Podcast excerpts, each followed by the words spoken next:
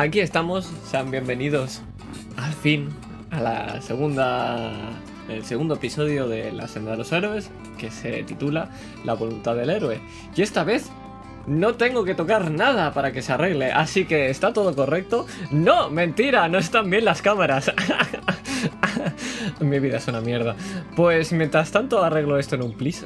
Vamos a presentar al querido Master, que es el que acabo de cambiar. ¿Qué tal, cómo estás, Iván? Eh, Bien, me ha gustado esto de estar momentáneamente en el papel de Diego de Aldana. Solo ¿Qué tal de ponerme en su marco ya, ya estoy borracho. Eso te iba a decir, ¿qué tal sienta ser un sucio borracho? Pero bueno. Eh, que ¿Cómo sienta ser el alivio cómico de la aventura? Pues, pues alivio cómico de la aventura, Jack, que interpreta a Diego de Aldana, ¿qué tal? ¿Cómo estás? Hoy serio, hoy mortalmente serio. Ayer grabamos un podcast muy serio y creo que sigo serio, entonces hoy voy a ser eh, un ente exclusivamente trágico con ni un ápice de comedia. No lo queremos ninguno de nosotros. Pero hablando de ese tremendo pod- eh, podcast, eh, dale, dale chicha. al- ¿Qué, qué es lo que grabasteis o qué se puede contar de lo que se grabó?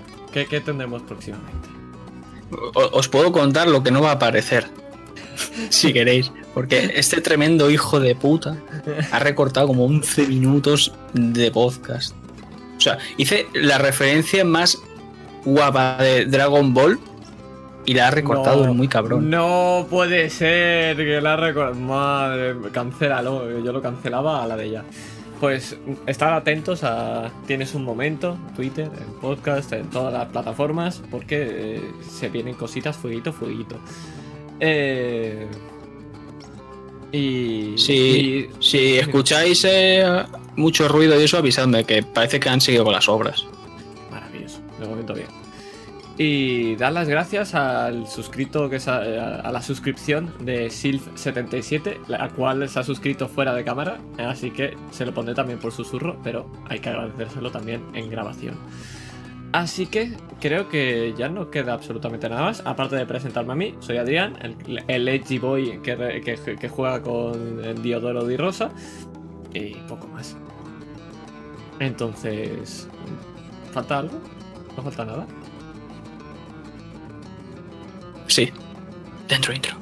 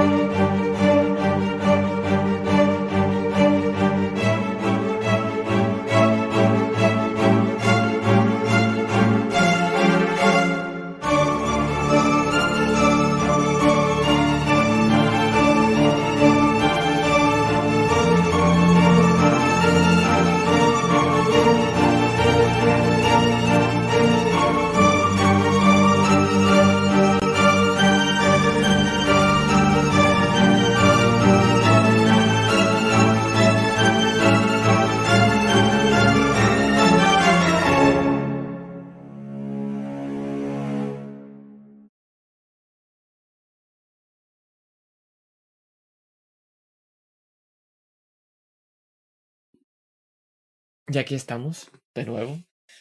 Y hoy lo tenía clarísimo, lo tengo apuntado al resumen que le tocaba, seguro, vale, lo tengo preparadísimo. Así que voy a poner música y vamos a resumir lo que ocurrió en el anterior episodio. Where the warm winds blow,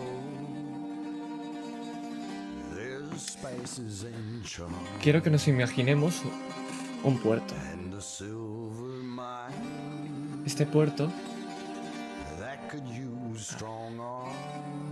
en este puerto, como es obvio, están zarpando barcos, pero nos fijamos en uno, que está a lo lejos.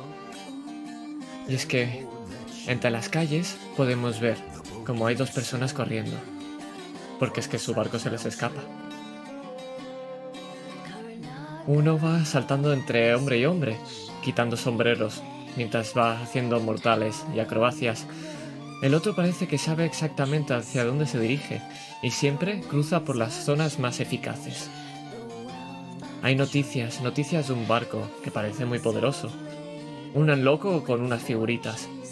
Y unos soldados que están preocupados por un robo. Un robo de una joya. Es que los Bernoulli no están contentos con lo que ha ocurrido. Pero que sabrán, ¿verdad? Rosa y Diego de ello. Pues cuando llegan se encuentran con un hombre bastante pesado, con una lista, el cual tiene su merecido, por supuesto, cayendo al agua. Y roban un barco, o lo hacen zarpar un poco antes de tiempo, para dirigirse a su embarcación, la peregrina, pues su peregri- peregrinaje empezaba ahora. Una vez dentro, Diego consigue convencer a la capitana, aunque eso es lo que cree. Pero todos sabemos que tiene que aguantar al, al retrasado de Rosa y él es un trabajo difícil el que tiene que hacerlo. Entre copas de vino, Diego cuenta su historia. Y se une una persona, un misterioso compañero, que se llama Zacarías, si no me equivoco. No, Zacarías era el. el esto. Zan, el Zan- ¿Zanias? Zonasis. Zanasis, perdón. Zanasis. Zanasis. Zanasis, el cual cuenta, tanto a Rosa como a Diego, que es que ha habido un problema, que es que los Bernoulli iban a pagar todo esto, pero ha habido un problema con el pago, un robo en su propia casa, y ahora se necesita buscar alguna manera de financiarlo. Y qué mejor que el, el, el tesoro del pirata Zacarías, el terror de Castilla.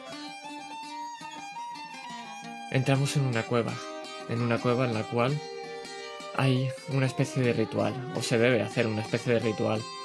Uno que al final lo que debe hacerse es firmar que vas a cumplir con el con la palabra de Zacarías.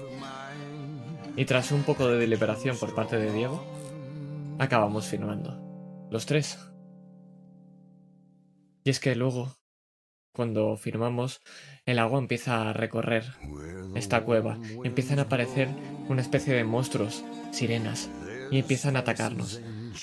Pero al final un pequeño hueco. Cae una estalactita a ese hueco y como si fuera casi un, un volcán en erupción, sale disparado tanto Rosa como Diego con todos los con todas las piezas del tesoro con ellos.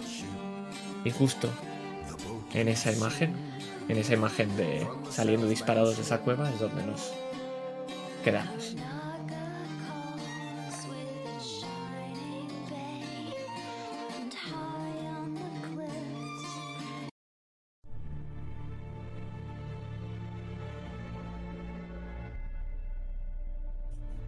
Y es que como si fuese un volcán en erupción, escuchamos esa gran explosión, pero miramos al cielo y vemos los petardos explotando, colores vivos.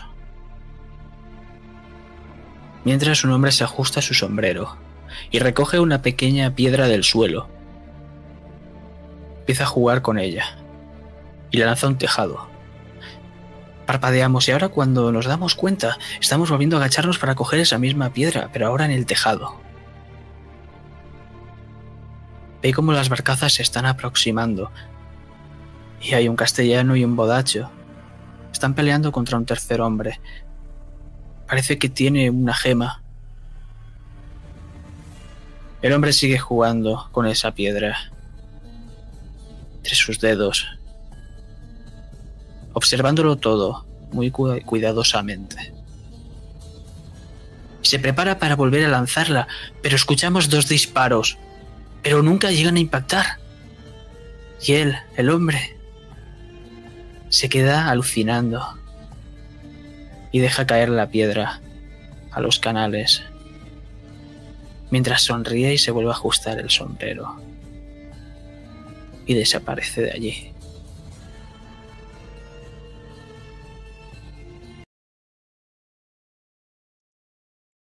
Pero es que ya no estamos allí.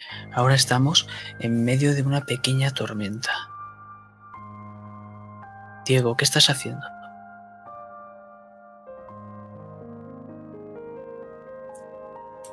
Estoy intentando levantarme y buscando un sombrero por el suelo, que probablemente esté mojado, muy mojado.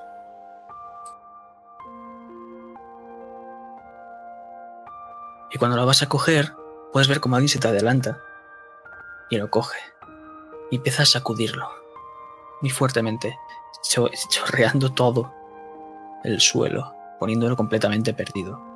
Pero no le podemos ver la cara, está completamente tapado con una capa andrajosa. Y es que está oscuro. ¿Quién eres? Mi nombre es Diego de Aldana. La pregunta es, ¿quién eres tú? ¿Eso es importante, Diego de Aldana?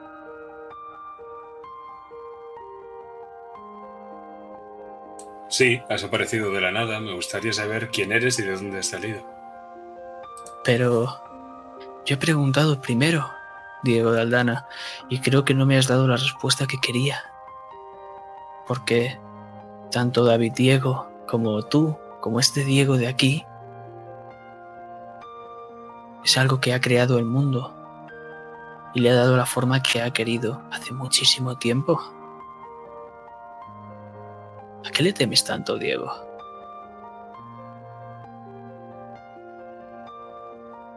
¿Te crees que te lo voy a decir a ti? Ni siquiera sé quién eres. Algún día cuando estés preparado puede que lo sepas.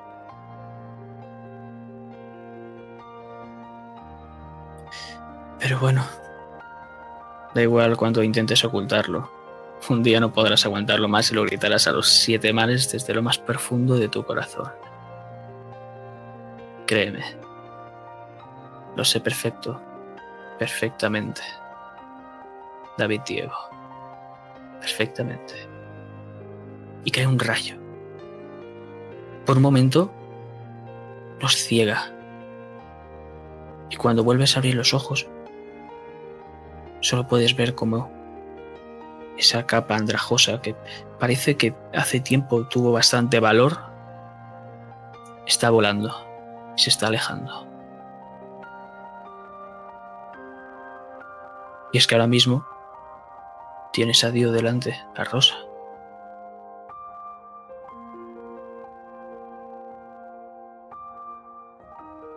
Mi capa. ¿Ves a buscarla?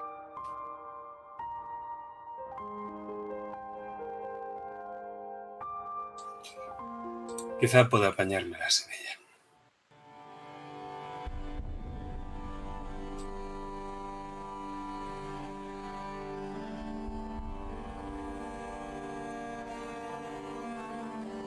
¿Quién eres? De Dorothy Rosa.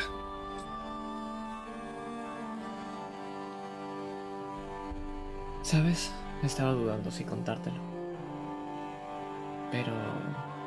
Si lo vas a ver toda bodache, ¿por qué no tú, verdad? Una copa de vino, quizá. Venga.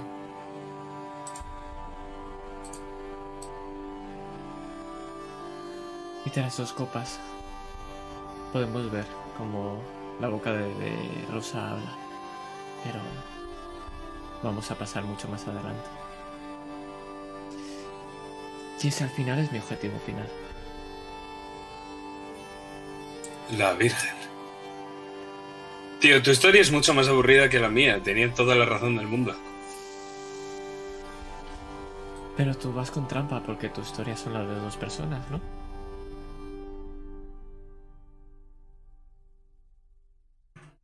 Solo una que, llegado cierto momento, se dio cuenta de quién era realmente o de quién quería ser. Sigo siendo el mismo. Y el otro no existe. Ya. Sigo siendo yo. Creo que más adelante tendrás que hacerte esa pregunta tú mismo.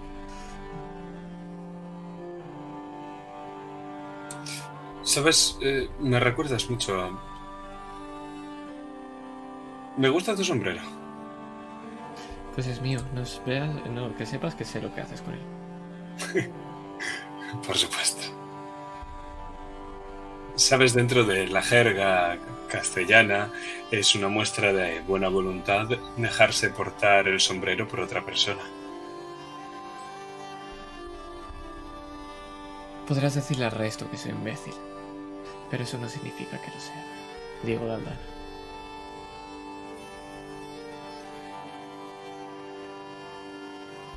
¿Eso es que no confías en mí? La confianza es algo complicado. De momento hemos trabajado bien juntos, pero... No sabes todo todavía. No lo suficiente como para saber que te quedarías a mi lado, porque la pregunta es... Incluso por qué estás a mi lado. Sin preguntar ni nada. Porque yo confío en ti. Confié en ti a la hora de escribir en el papel ese y confié en ese contrato cuando ni siquiera sabía quién eras y lo único que tenía era que pelearme con todos los agentes de Bernoulli en la danza del agua.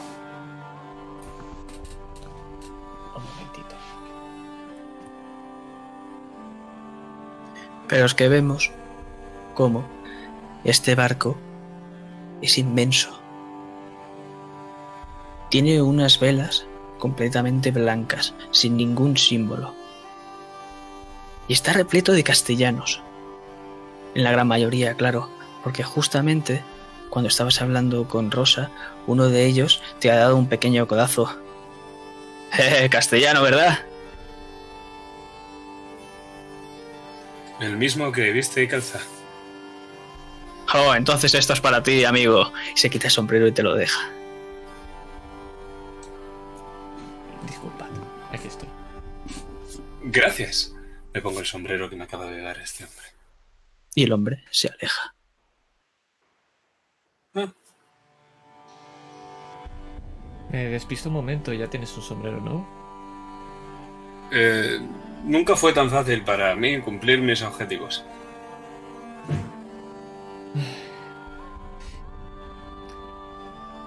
Diego, ¿por qué bebes vino?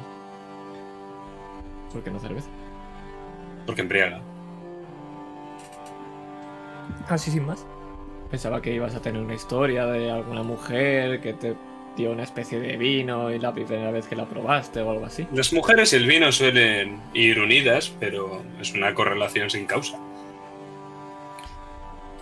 ¿Qué, des- qué decepción?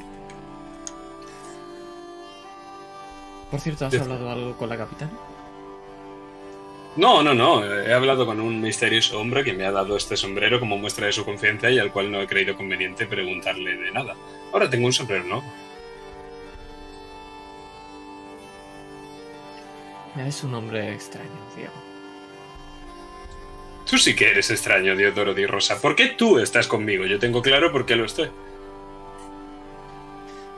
Porque una vez me pidieron que hiciera algo. Y claro, debía aprender del mejor, ¿no?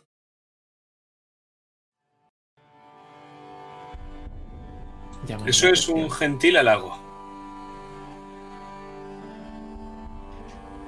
Eres más famoso de lo que te crees, Diego Daldana. Si sabes dónde buscar, por supuesto. Pero yo no quiero ser famoso. La fama no es algo que se busque, chico. Un maestro mío habría dicho lo contrario.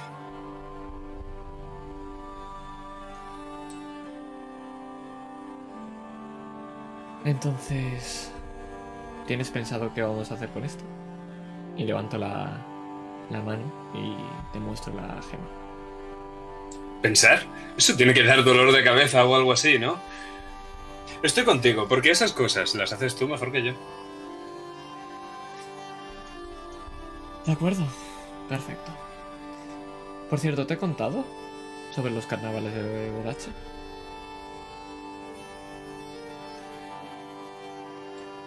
Máscaras, vino, lujuria, depravación. Como en casa. Pero esta vez habrá algo más. Una noticia de que vendrá alguien. Pero el rumor empieza aquí. Y es que dicen que los Rosa van a levantarse de nuevo. ¿Lo habías escuchado? No es un apellido muy temerario. Si fueran los negros, los rojos, pero los rosas. Tampoco es un apellido temerario Vilanova, pero no te querrás meter con ellos. Tú sé.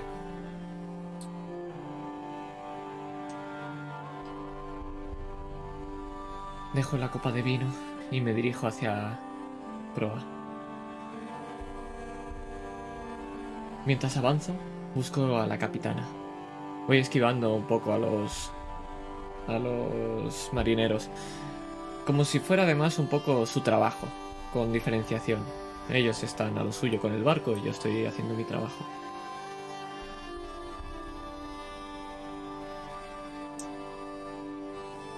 Es que no son cualquier marinero, porque como ya he dicho antes, la gran mayoría son castellanos. Y cuando has ido yendo hacia proa, varios de ellos te han parado y han intentado cogerte tu sombrero, ofreciéndote a cambio el suyo. Tomar de imbécil. Malditos borrachos, eh. Pues sí, te encuentras a la capitana. Está justo al lado de- del timonel. Está dándole órdenes. Capitana, ¿tiene un momento? ¿Tú eras el borracho o el otro raro? Miro hacia el borracho de verdad y miro a ver si Diego tiene una copa de vino en las manos. Llena otra vez. Y la vuelvo a mirar. Creo que ¿Lo que ves? Lo que ves es que hay un otro castellano que ha sacado un barril y se ha sentado junto a Diego y le está llenando él mismo la copa. Y se han puesto a cantar. Creo que tiene un problema en el- con el alcohol en su barco. Y se lo dice un bodache. Bueno, es su forma de divertirse. En un barco no puedes hacer muchas cosas. Ahí tiene usted razón, capitana.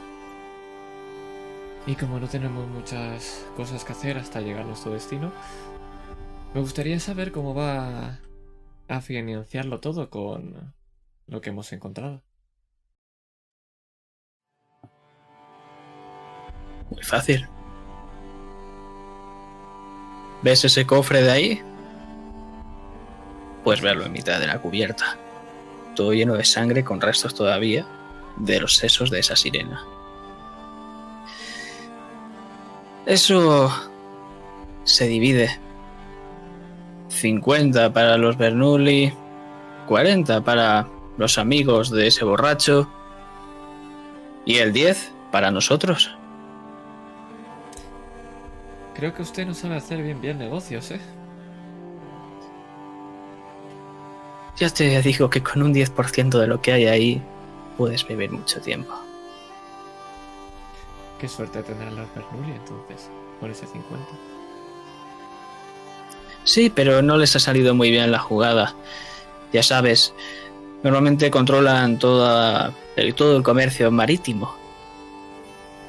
De las otras familias, por supuesto. Los Falissi y los Caligari. Y adivina en qué zona estábamos ahora. En la de los Caligari. Han tenido que hacer un pequeño trato. Ahora los Caligari pueden comerciar mejor. Porque bueno, antes contra, hacían contrabando y ahora lo siguen haciendo, pero legalmente. Haciendo algo legal los príncipes. Curioso. Entonces, ¿qué destino tenemos? Vamos a viajar al sur, a Numa, hacia el estrecho de Ecteba, cerca de Paestum, de donde es ese amigo vuestro. Y bueno, ahí debemos adentrarnos en la isla de los susurros. ¿Sabes? Dicen que es la primera vez que alguien la encuentra. ¿Qué puede haber allí? No lo sé, pero el que la encontró no eligió el mejor de los nombres. Suele pasar. Entonces este es un peregrinaje hacia una isla desconocida. Sí, con suerte encontraremos una gran fortuna y con mala suerte nos volveremos con las manos vacías. Si volvemos. Sí, volvemos, claro. Aunque yo seguro que vuelvo. La mejor capitana de Bodache. ¿Cómo no va a volver, verdad? Eso espero. Pero ya le digo que si nos dirigimos ahí, es que algo importante hay. Si no, no me hubieran pedido. Un gran descubrimiento siempre tiene algo escondido. Así es. Por cierto, no os asoméis mucho por la borda. No querría que os perdiésemos. Ya sabéis, eh, borrachos, agitar aguas, caerse, blu, blu, blu. Me gustaría mantener los hombres. Es que giro la cabeza y vuelvo a mirar a ese hombre borracho que estaba dándole más cerveza Diego, que están haciendo eso exactamente. Y entonces salimos de allí y empecé a pelearme con todos los que venían con antenadas. Y entonces apareció el rarito y le dije, ¿y tú quién coño eres? Y el otro me dijo, lo importante es quién es él. Y en un abrir y cerrar de ojos estaba ondeando la capa y tirando de todos los mosquetes. Sí, sí, ese de ahí, el que está hablando con la capitana. Ese era el rarito que apareció. ¡Ah! la- la- la- Eres mi nuevo mejor amigo.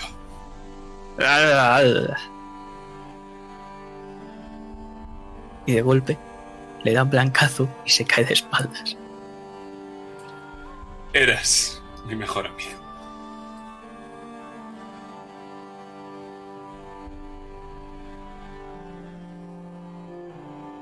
Pero parece que la tormenta va mainando.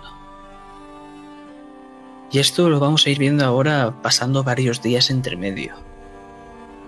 Porque el viaje no es lo más importante, sino la llegada. Y es que ahora mismo es completamente de día.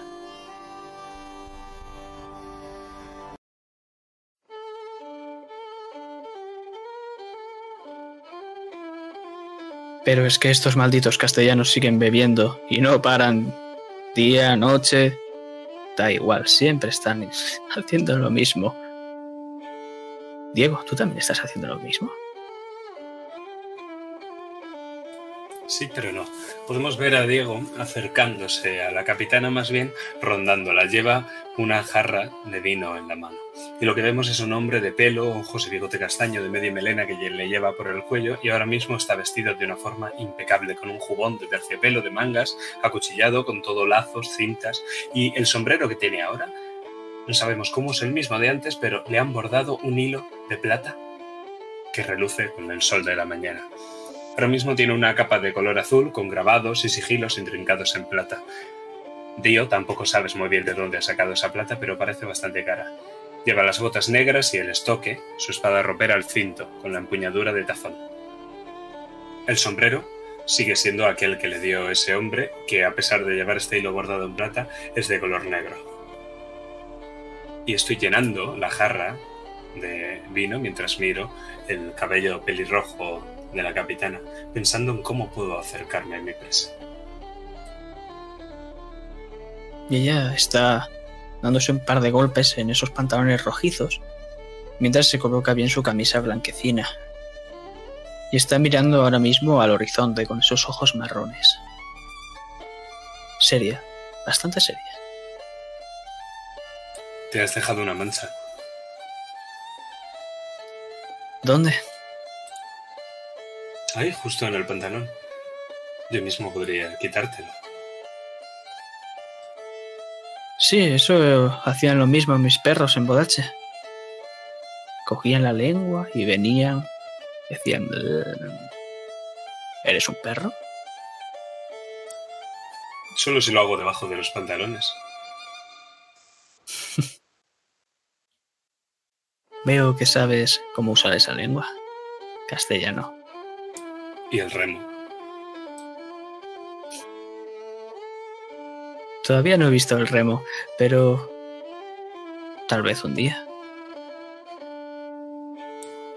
Tal vez. Vosotras, las mujeres de mar, siempre es un tal vez. Y ese vez siempre acaba llegando. ¿Y qué querías, castellano? No creo que hayas venido aquí solo para chuparme.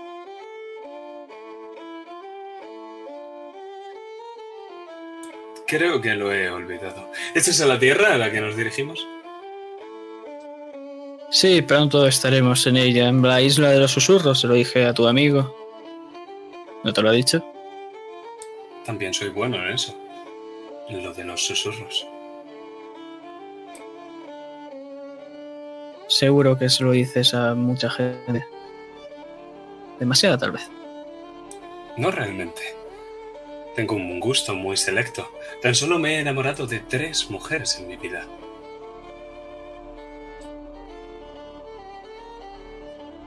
¿Y recuerdas sus nombres? Todos y cada uno de ellos. Capitana. Me quito el sombrero, le hago una especie de reverencia, me lo pongo, lo ladeo ligeramente y voy a buscar a Diodoro. Mientras te vas, escuchas. Es una pena que no te acuerdes de mí, ¿verdad? Touché.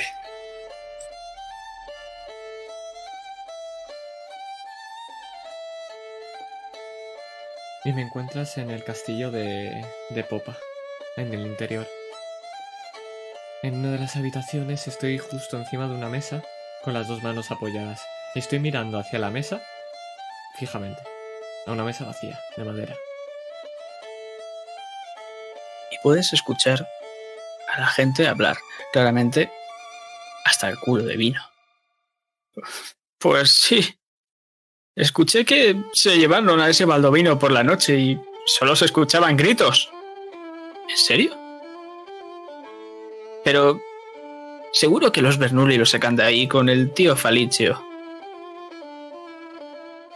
No lo sé yo, ¿eh? Pinta bastante mal la cosa. Entonces, escuchamos cómo se pone una copa de vino en la mesa. Y ellos se giran mirándose a los dos. Y siguen conversando.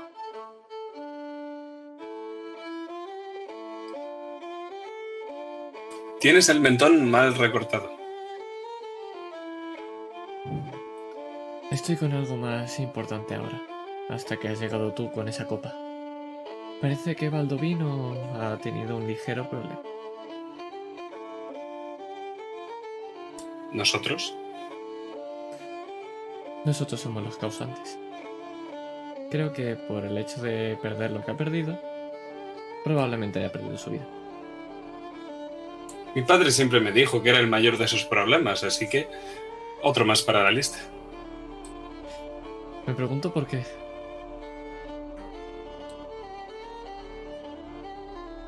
Y es que cuando te pones la copa encima de la mesa, puedes ver que con una de las dagas que hay pequeñitas, he dibujado un pequeño mapa de Tea. Y estoy con el cuchillo mirando encima de varios puntos, intentando recordar exactamente dónde estaban. ¿Cómo puede ser que seas tan malo afeitándote y que hayas hecho esto en apenas 30 segundos? Porque esto es importante, Diego, porque esto es importante. Parecer respetable también es importante. Bodaccio. Respetable no es una palabra que esté en Bodache. Lo sabes bien, has vivido aquí unos años. Sí, bueno, pero deberíais implementarla. No es mi culpa si vuestro idioma es una mierda. Me sentiría ofendido, pero la realidad es que no. Bien, entonces, ¿dónde vamos? ¿Dónde va a caer tu cuchillito? Eso es lo importante, es saber dónde va a caer.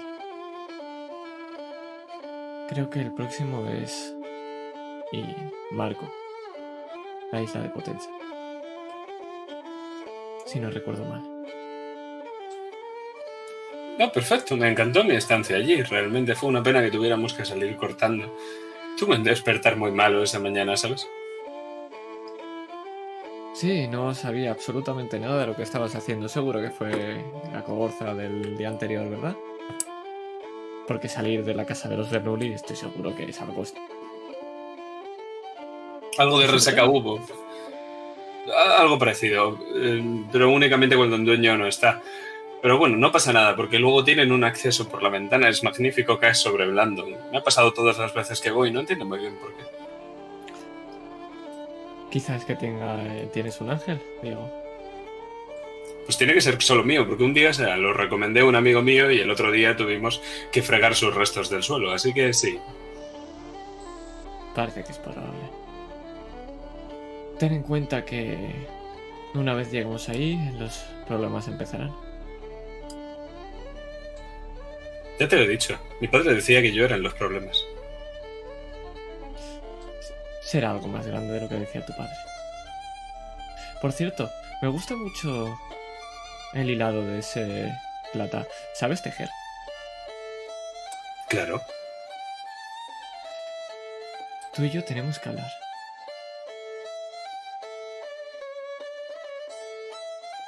Pero no. Vemos a un castellano, se acerca y te ofrece una camisa a ti, Diego, que parece que le ha dado un par de puntadas.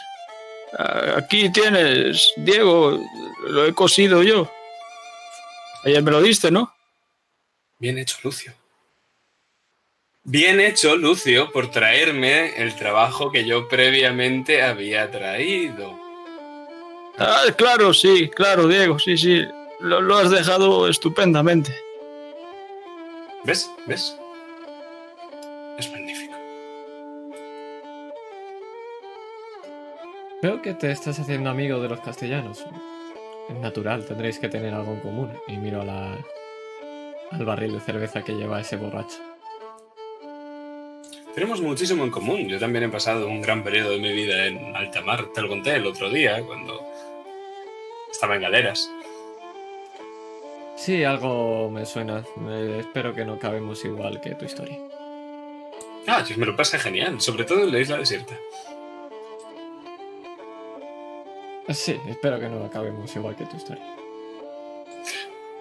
Lo cierto es que si solo hubiera una persona en esa isla desierta, la verdad es que no preferiría que fuera otro. Pero sí, espero en ese sentido que no acabemos en la misma isla.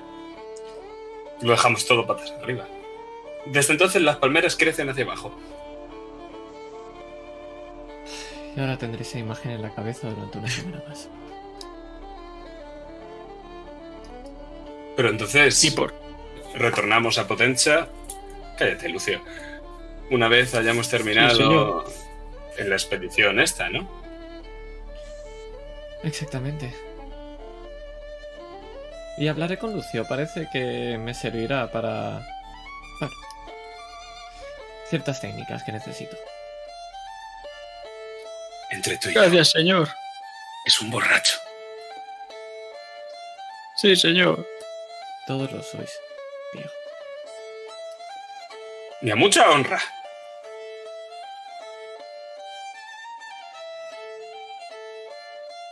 Me he enterado, mis señores, de que ahora que hablaban de una isla y que no habría mujeres, que pronto van a venir unas lunares.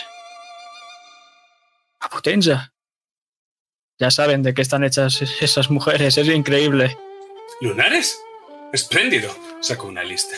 Mojada, arrugada, amarilla. Y hay un montón de nombres, o más bien de distintas nacionalidades. Lunares, ¿eh? Hago un tic. Pero tienes que marcarlo cuando ocurra, ¿no? Eso está hecho, amigo. ¿Y el porqué de que vengan estas lunares a Potenza? Sí, Muy fácil. Me llamo Lucho. Es porque el hijo de los Bernoulli es, bueno, amante de las lunares. Entonces, eh, su tío, eh, Fat. Sí, el, el que os he dicho antes. Facho. Pues ese es como su tío o algo así extraño y bueno, les paga unas lunares. No suena muy bien, pero se las paga, sí. Un momento, ¿estás hablando de Vincenzo Bernoulli? ¡El mismo! Ese cabrón. ¿No tiene suficiente con una que tiene que buscar en todas las que yo pongo el ojo? Usted está haciendo lo mismo, señor Diego. Lucio, cállate.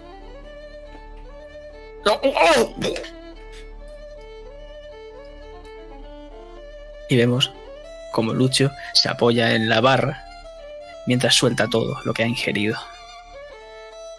Te lo tienes merecido.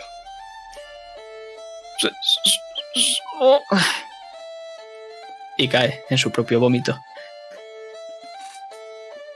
Vamos viendo cómo van pisando, se va escuchando los tablones crujir de, de- de madera del barco, mientras trae otro barril, esta vez Thanasis, y va esquivando al borracho Lucio como puede, y le deja el barril aplastándole la mano sin darse cuenta.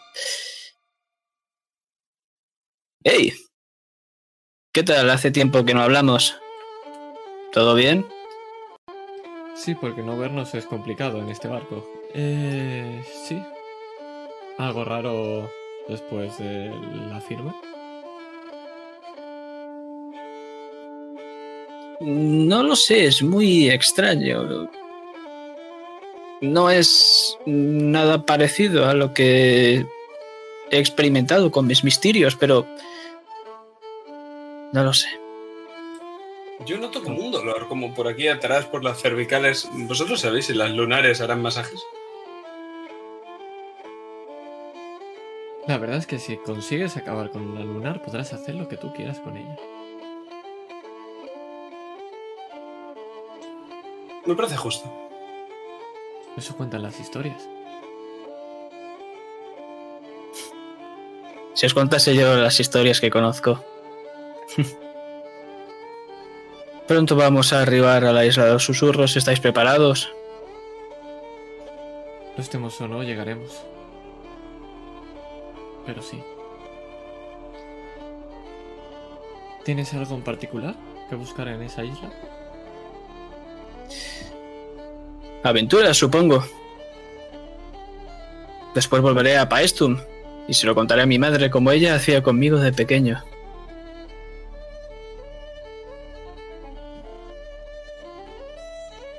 Entonces solo por historias, aventura.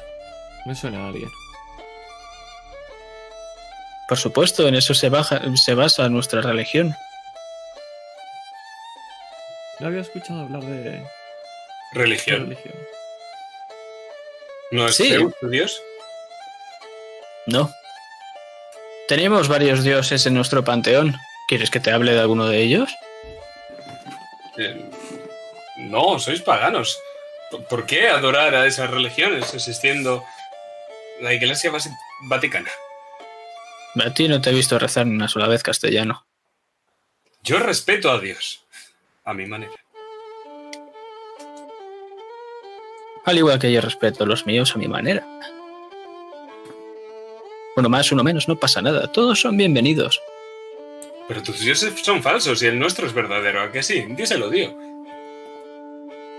Eh, sí, sí, la religión es muy importante. Y sí, por supuesto, sí. Eh, ¿Qué decías? Eh, sí. Bueno, a ver, al menos nosotros no tenemos a de- detrás de la religión un ejército corrupto. Te miro a ti, tío. Con- Rosa, ¿qué tienes que decir ante eso? ¿Mm? Al menos los nuestros nos dejan pecar como quieran, como excusa. Por no poder pararnos. Eso será en tu tierra, en la de este no. No todos tienen la suerte de nacer en Modache, ¿verdad? Y te miro, tal vez ya. Es verdad, no todos tenemos la suerte de nacer en algo que se considere fea. ¿Verdad que sí, Numenari? ¿Eh? ¿Eh?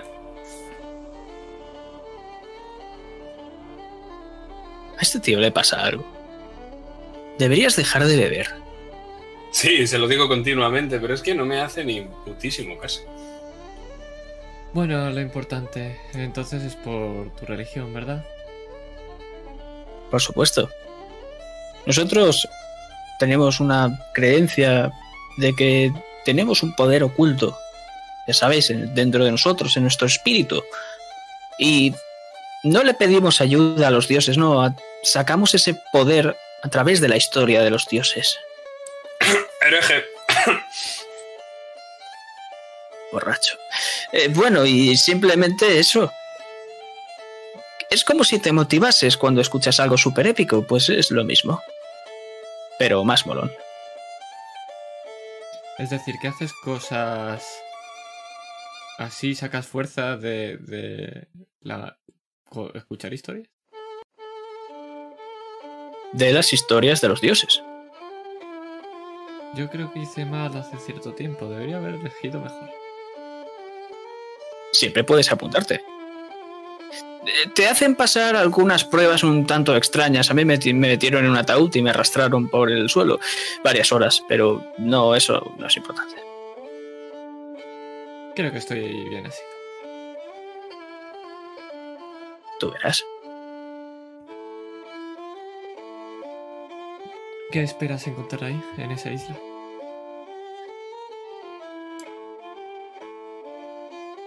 Ya te lo he dicho. Una historia que, que poder contar a mi madre. Entonces hagamos que sea la mejor de todas. Por supuesto. ¿Sabes? Cuando todavía no alcanzaba la silla a poder sentarme yo solo, mi madre siempre me, me, me me contaba historias sobre mi padre. Pero, como suele pasar, los padres te abandonan, desaparecen. Lo típico. Seguro que a vosotros os ha pasado, ¿verdad?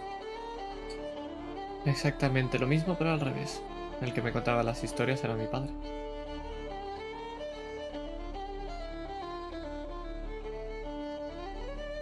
¿Y esas historias también te dan poder o...?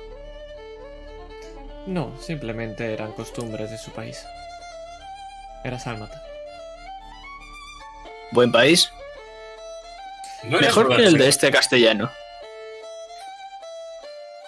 No eres bodache. Soy bodacho, lo que mi padre es sálmata. Vosotros seréis herejes, ¿no? También, de otra forma. Vosotros, si te refieres a los sármatas, sí. Si te refieres a los bodachos, también.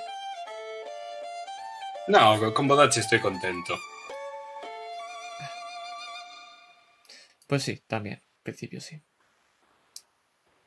Lástima. Por cierto, vi que no cogisteis esto. Despliega el, ese pergamino con las firmas. Pensé que os podría servir. Quizá vale para algún otro ritual. Parece que vamos de uno tras otro, así que... Y me lo guardo. Perfecto. Bueno, nos veremos en cubierta. Ahí nos veremos.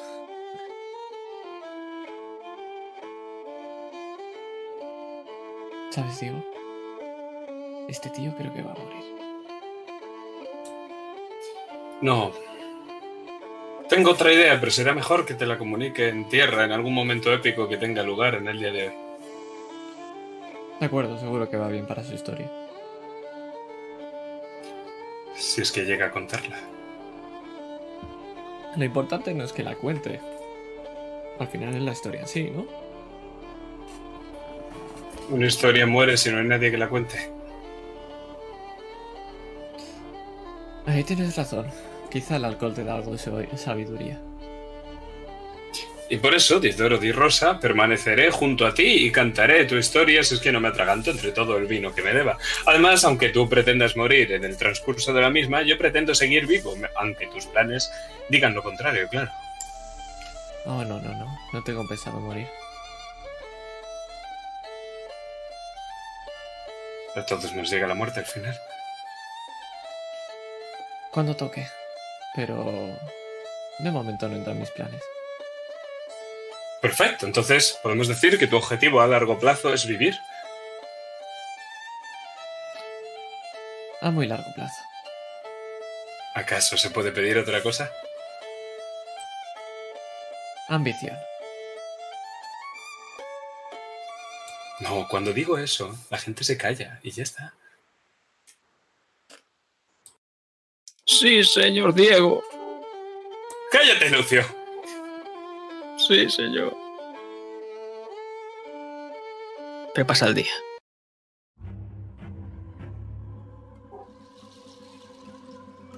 Y las aguas se agitan. Se agitan de una forma muy extraña. La capitana os ha mandado reunir a todos en el centro de la cubierta.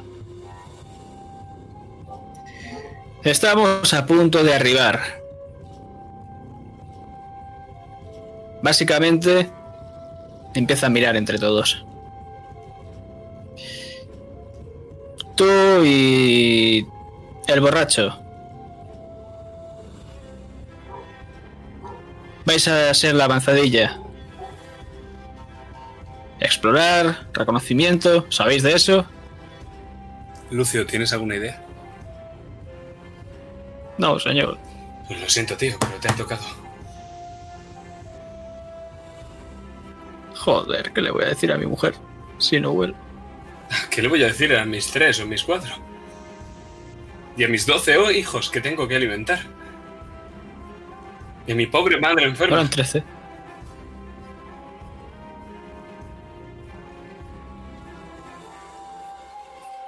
Yo pensaba que era tu primo el enfermo. Podemos hacer de avanzadilla, sí, no hay ningún problema. Gracias, Bodacho. Siempre podemos contar contigo, no como con el otro. Simplemente tenéis que explorar, ver si hay algún problema o no, porque seguramente haya cosas malas que nos quieren hacer daño, como siempre. Y bueno, estaría bien que no cayésemos todos. Bueno, con esto no quiero decir que quiero que vayáis a morir, ya me entendéis. Bueno, el otro puede que sí. Pero Lo siento, Lucio, tío. Te ha cogido manía. Dile a mis hijos que le quiero. Por favor. Se ¿Cuántos arrodilla años? y empieza a rezar. ¿Cuántos años tenía tu mujer? Unos 32. Servirá.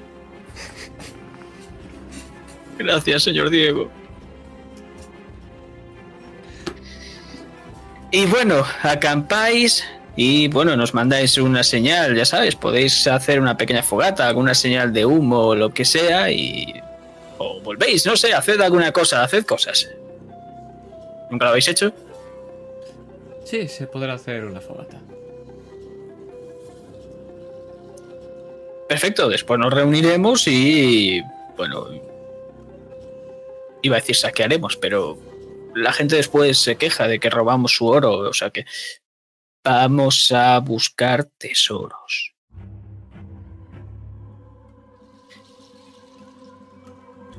Vosotros. Mira hacia un grupo de marineros. Quedaos, mantened la embarcación en perfecto estado y bueno, los demás ya sabéis, esperad a que estos dos vuelvan o manden una señal o hagan lo que quieran, no sé. Capitana, tengo una pregunta. Sí, Lucio, ¿Las lunares a qué hora llegan? se te queda mirando. Lucio. ¿Qué le digo?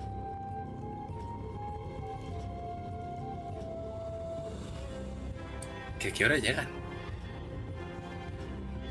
¿A, a qué hora llegan, capitana? Echad por la borda ese capullo. Lo siento, amigo. Es mi deber.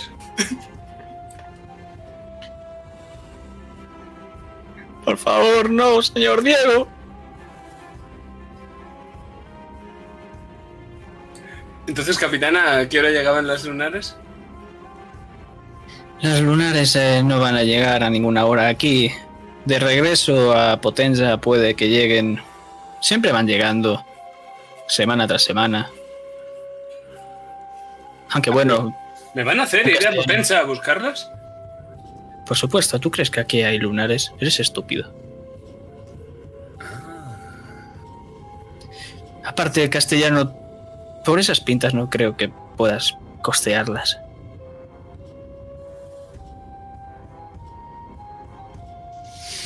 Touché.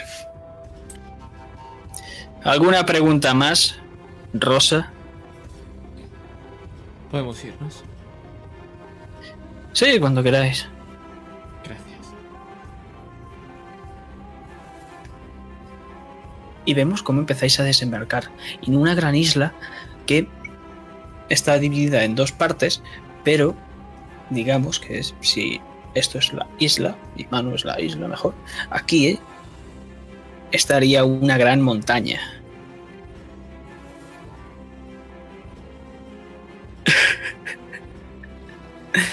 Efectivamente, ahí también está la montaña, Diego. Eh, la, cuando arribáis a la isla, está conformada con una especie de piedras que están bastante erosionadas por culpa del choque de las olas. Y eh, al llegar claramente, pues eh, una gran cantidad de arena blanquecina empieza a, a masajear vuestros pies mientras vais andando. Que el pobre de Lucio llegará nadando y atosigado y otra vez volviendo a vomitar. Pero podéis ver cómo al poco rato se va, va a cambiar completamente este ambiente y va a ser algo más como una especie como de jungla.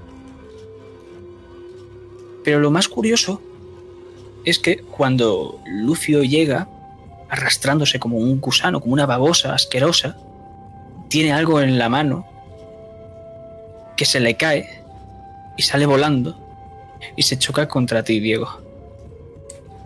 Gracias, Lucio. Lo miro. Y es que otra vez es esa lista con los nombres. No sé dónde la habéis guardado, pero otra vez está ahora con vosotros. Pero es que llegáis de noche. Y tú, Rosa, ves la parte de atrás. Y esto te suena demasiado, ¿verdad? Esto es un mapa que viste hace tiempo.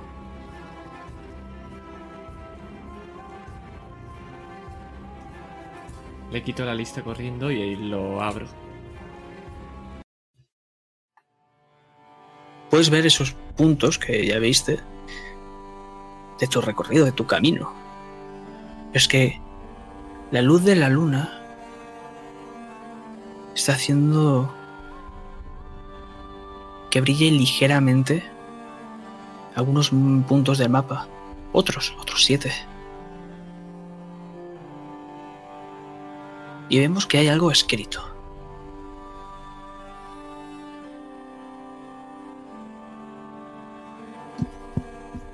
Tal vez ahora sí que te ayude este mapa para que vuelva al Diodoro que conocí hace tanto. Aúlla por última vez a la luna lobo solitario.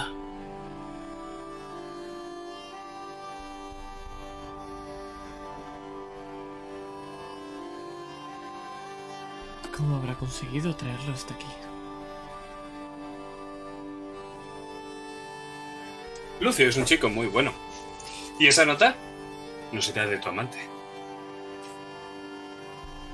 Es una larga historia. Digamos que no quieres que nos encontremos. Yo no quiero, ella no quiere o tú no quieres. Todos. No queremos. Ya tengo un par de esas en mi... A ver, sí, sí, sí. Bueno, parece que tengo un nuevo recorrido.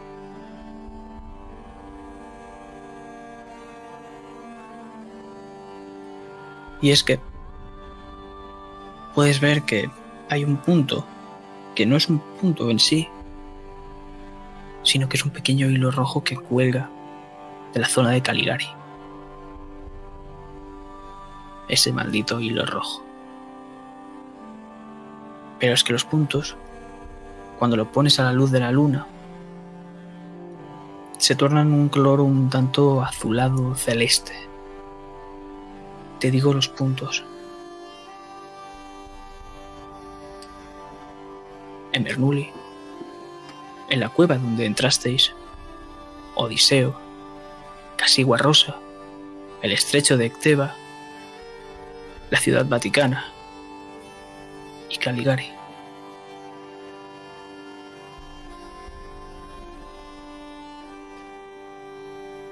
¿Cuántas ganas tienes de volver a Castilla?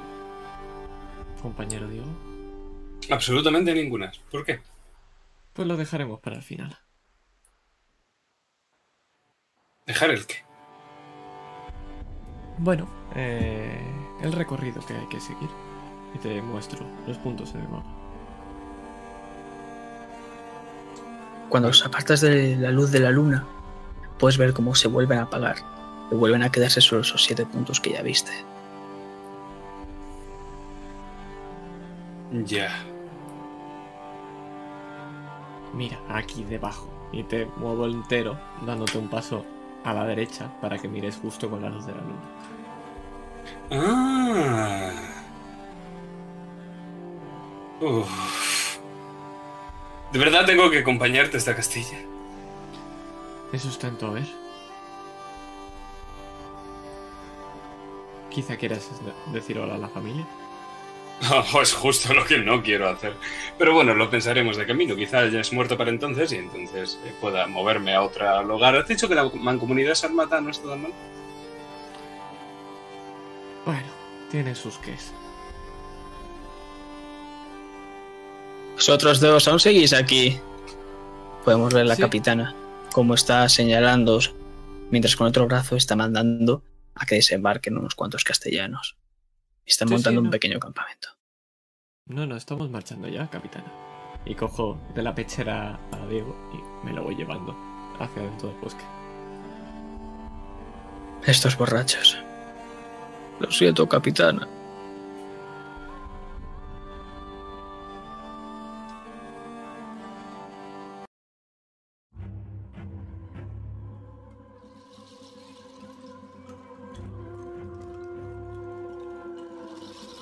Y es que empezamos a adentrarnos.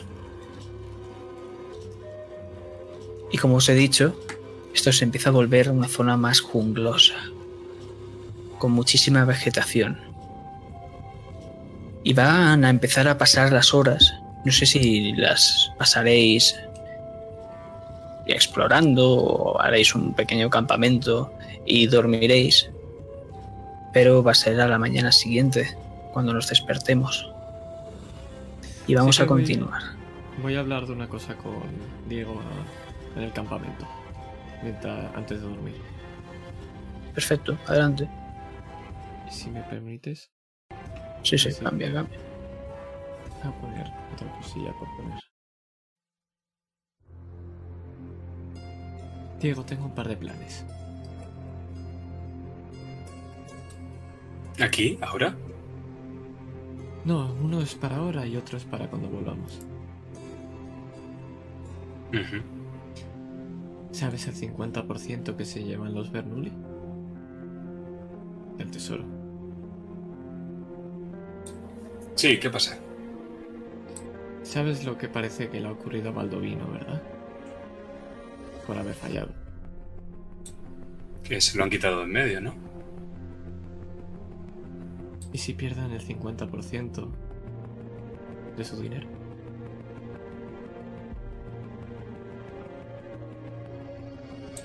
Pues a otro alguien se le caería la cabeza, supongo. Probablemente genere caos entre las familias. Parece que el pacto entre los Caligari ha sido por algún motivo así.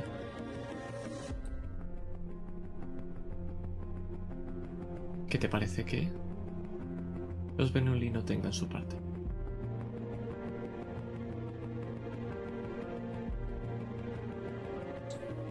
Crearías un desequilibrio, ¿no? Si algo entiendo de Bodatse es que las familias no se destruyen entre sí, porque si atacan a una quedarán lo suficientemente débiles, pero si una es lo suficientemente débil como para ser atacada, se la quitarán de en medio, ¿no? Así es. Me enseñaron política en el Alcázar. El problema es que yo quiero vivir en ese país porque así no hay arcabuces y cañones. Ah, no te preocupes, pondrán un reemplazo.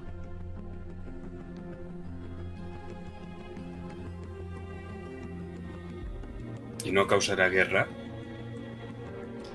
Sí, pero no será una guerra como la de Castilla.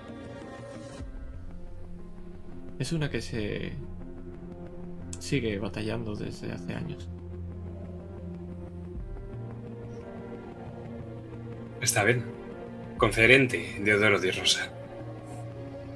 Pero que no se diga que Diego de Aldana empezó una guerra, ni mandó inocentes a morir.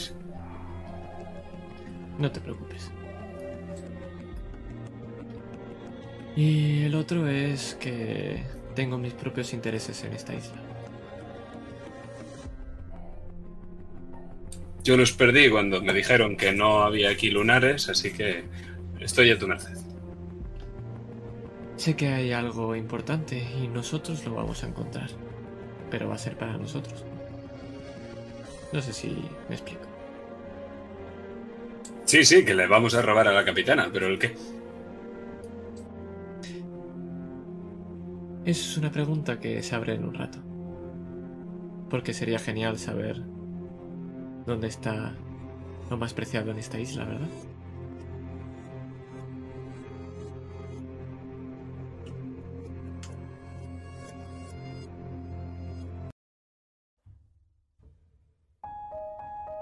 Y gasto un punto de R para saber dónde está lo más preciado de esta isla.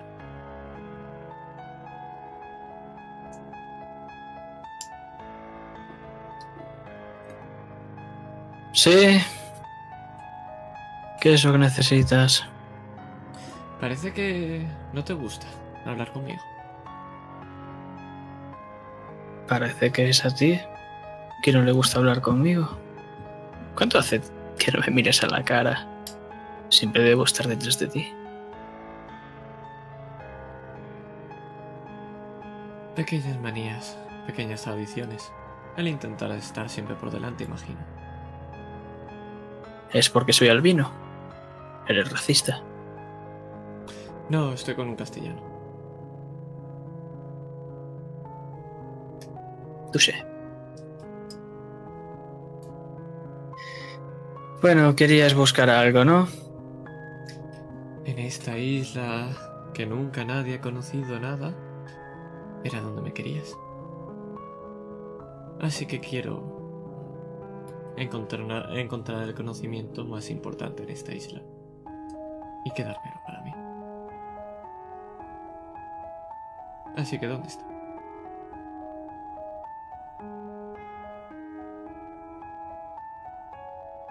Más o menos a unas 5 horas a pie. Todo recto. Vigila el camino, es algo peligroso. Giras a la derecha y subes las escaleras. Puedes ir a la derecha o a la izquierda. Deberías ir a la derecha, pero siempre puedes encontrar algo a la izquierda, ¿verdad? Seguir el plan. A la derecha. Como tú gustes. Diodoro. Vemos cómo se pone delante de ti. Y es que, como he dicho, es albino. Pelo largo, completamente blanco, y unos ojos azulados. Su piel, muy pálida, está protegida por unas ropas oscuras. ¿Sabes, Diodoro? ¿Cuánto tiempo hace que nos conocemos? Muchos años. Lo suficientes para saber... O empezar a entenderte. Aunque todavía no sé tu nombre. Pues espera unos cuantos años más. Todavía sigues obcecado con tu objetivo, Dio. ¿No te vas a cansar? ¿No? Por supuesto que no. Mira. ¿Ves el firmamento? ¿Ves todas las estrellas que hay en él? Alza la mano, intenta coger una.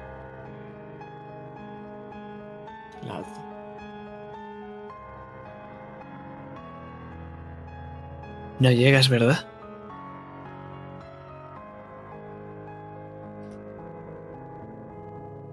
Sí, pero hay algo diferente aquí. Y es que si te pidiera que me bajaras una estrella del cielo, lo harías. Pero entonces hablaríamos de un coste mayor. Día. He pagado mucho. Puedo contar y seguir pagándolo todo. Habrá un día en el que no puedas dar más. Y es que te puedo decir algo.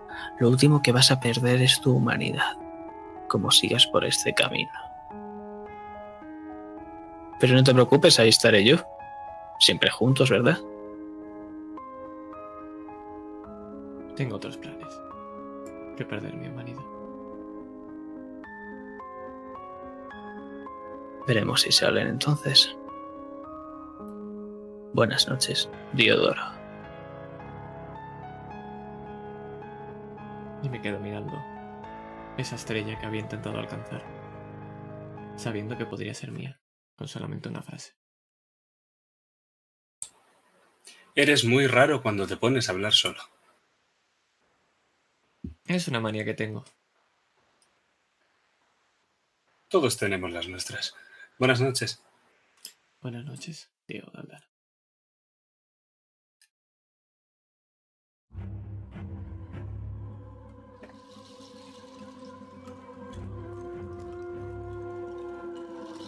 Pero nos despertamos y continuamos. Pasan un par de horas. ¿Qué estáis haciendo exactamente por este camino?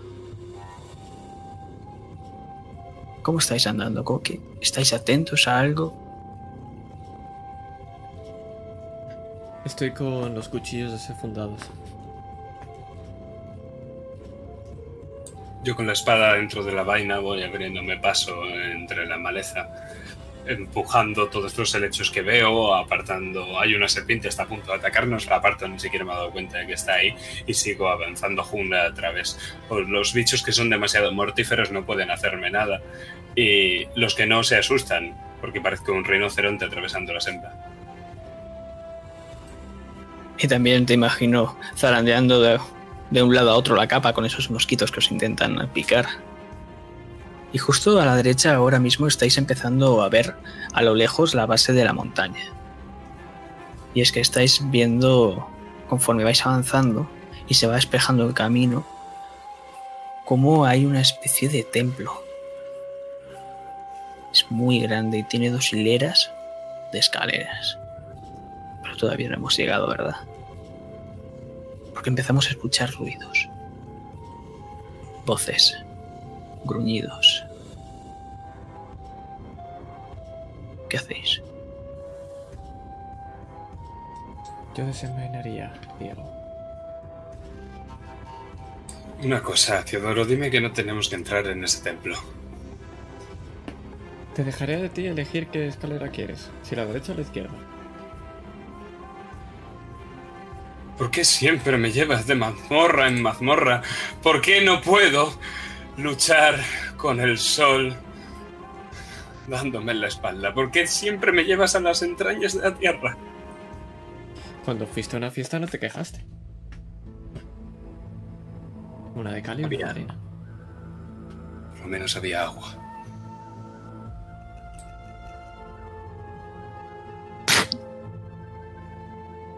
Sale disparado un dardo y casi se clava en los pies, Diego. Y es que tienes el sol a tu espalda, ¿no? ¿Qué haces? En guardia, Bodacio. Vamos a bailar. Empiezan a llover flechas.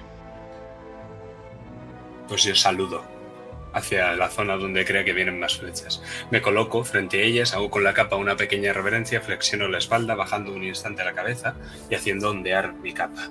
Tras esto la agarro con la mano izquierda. Voy a hacer una especie de finta. Voy a hacer una especie de pinza mientras la cojo y meto el codo por dentro y luego le doy una vuelta y luego otra. Si son flechas aparte de dardos, muy probablemente me valga parar para parar la capa a algunos de estos proyectiles que intentan lanzarse por nosotros. Me pongo delante de Diodoro, me lo imagino mientras este saca su pistola y empieza a apuntar. Y yo tengo la espada ligeramente doblada, como encogida hacia la derecha, en guardia media, y la espada enfrente de mi rival, aunque no lo veo. Y en cuanto Diodoro me dé el pistoletazo de salida, me voy a meter en esos helechos y voy a cazar a esas ratas con sus flechas y sus cerbatanas. Y es que yo antes de eso te freno con la mano. Y es que... Pregunta, Master. ¿Tienen idioma esta gente? Sí, gente. Sí. Parece una especie de dialecto del Nuevo Mundo que curiosamente no has escuchado en tu vida. Pero al ser un dialecto sí que puedes cazar bastantes palabras.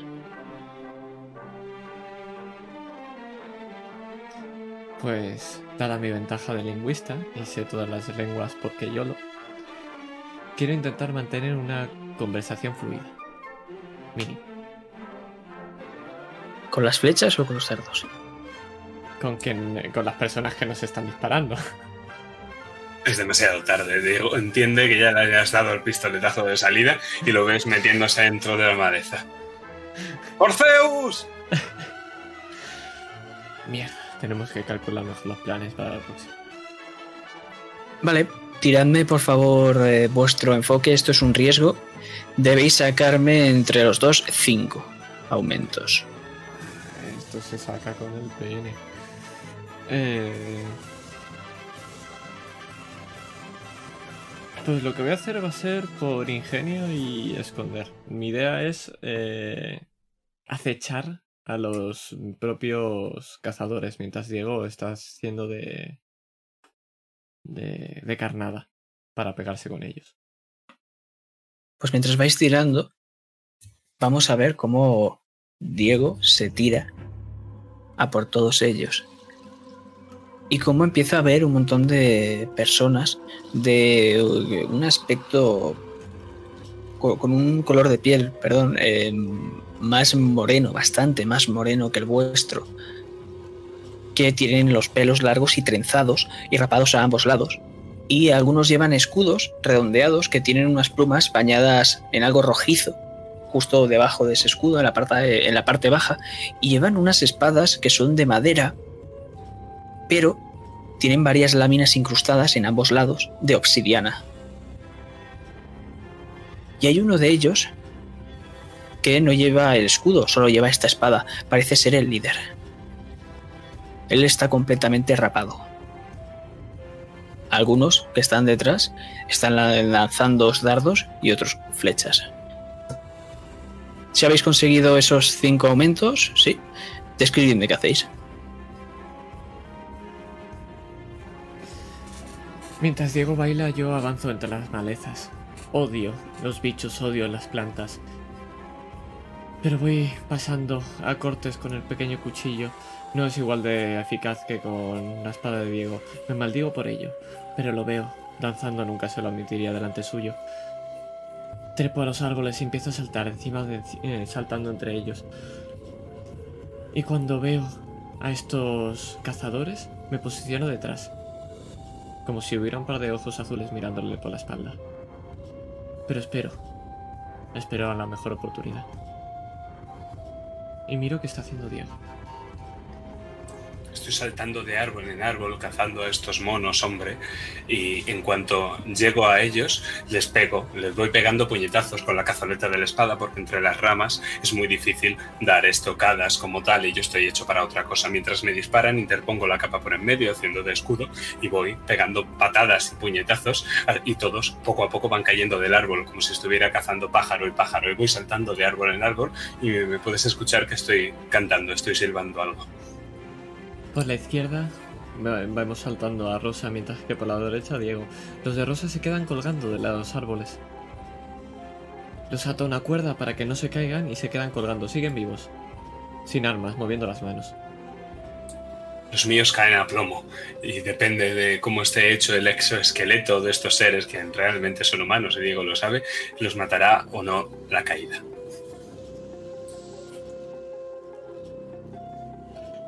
Y teniendo justo debajo al líder, espero. Porque, claro, a Diego le gusta ser la- el centro de atención. Y es que él os está buscando con esa espada en la mano, mirando a los árboles, mirando al suelo, pero es que no se encuentra y está completamente sudoroso.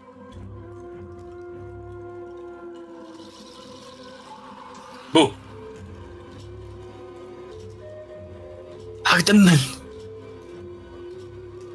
Intenta darte un espadazo. Oh, venga ya. ¿No habéis tenido maestro de esgrima aquí abajo? Lo paro muy fácilmente. Ni siquiera utilizo el atajo. ¡Venga! ¡Venga! Se le cae la espada de la mano y el furioso va a intentar golpearte con los puños. Como si fuese un boxeador. He peleado en tabernas mejores. Lo esquivo, lo voy esquivando de momento. Únicamente estoy moviendo el tronco, ni siquiera me hace falta mover los pies. ¿Tú qué haces, Rosa? Te ha dicho maldito cerdo. Ahora está maldiciéndote otra vez. Dice algo de tu madre. ¿De mi madre? Condenado mono. Le doy con la cazoleta justo en el mentón y probablemente le haga saltar un par de dientes. Y mientras está todavía con la boca chorreando y escupiendo algunos de esos dientes, eh, me dejo caer por entre sus piernas, arrastrándome y aparezco en el otro lado y justamente clavo la rodilla en su corva. Cae de rodillas y está delante de ti, Rosa. Yo estoy a su espalda. Le pongo el estoque justo en la nuca. Es que ahora sí que lo entiendes, Diego. Los monos sois vosotros extranjeros. Sí, hablabas nuestro idioma. Sí, aunque tú no hablas muy bien el nuestro, ¿verdad? Bueno, sé lo justo y suficiente. Los insultos es lo primero que se aprende.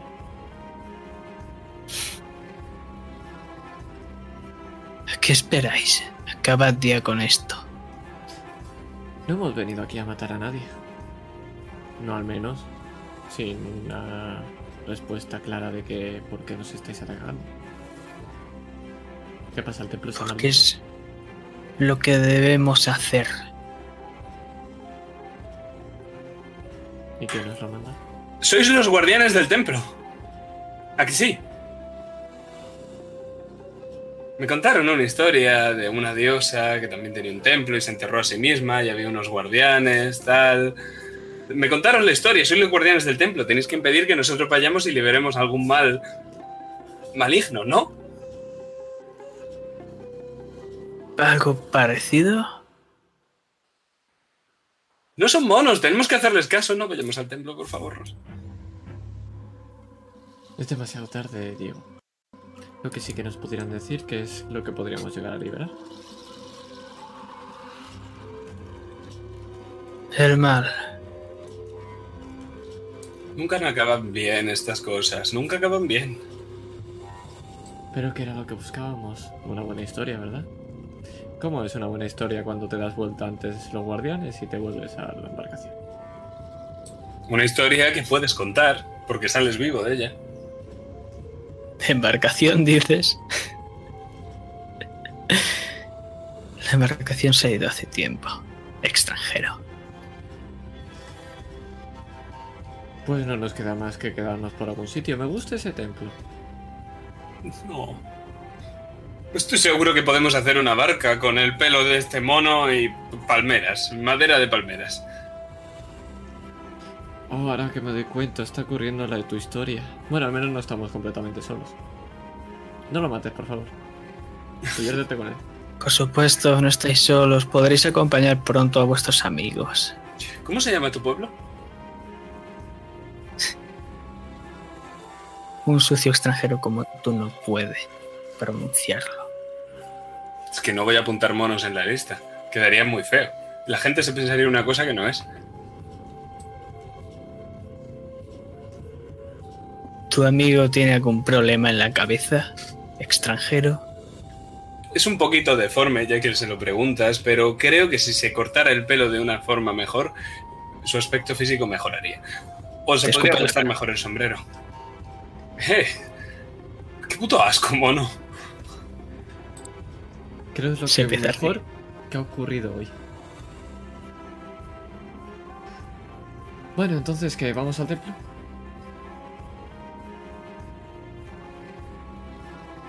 ¿Qué vais a hacer conmigo, extranjeros? De momento dejarte de sin trabajo. Luego ya, lo que quiera Diego.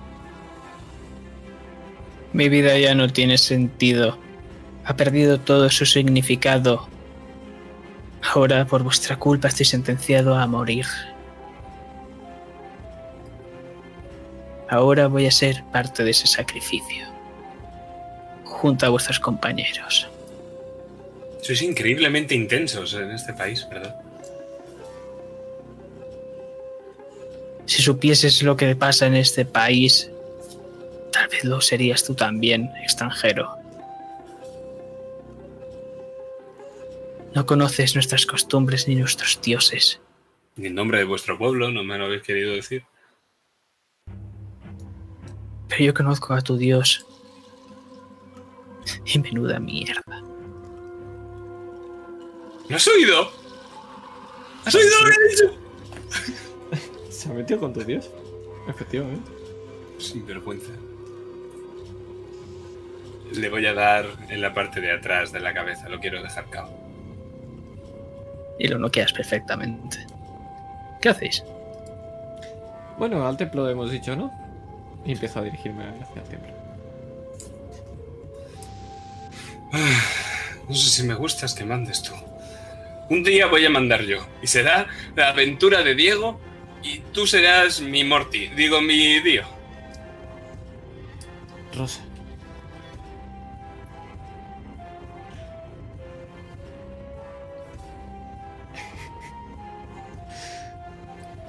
Oh no, ¿por qué estamos jugando esto?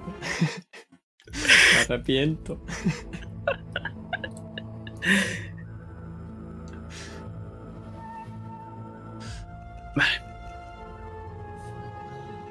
Cada vez nos acercamos más a este templo. Porque han pasado otras dos horas más o menos. Estáis a punto de llegar. Y por lo que habéis hablado con, con este hombre, parece que sí, que el barco se ha ido y es que han capturado a los demás. ¿Cómo? ¿Vosotros acaso conocíais esta isla? Es que este hombre se os queda mirando. Un poco con la mirada perdida después de haber sido noqueado.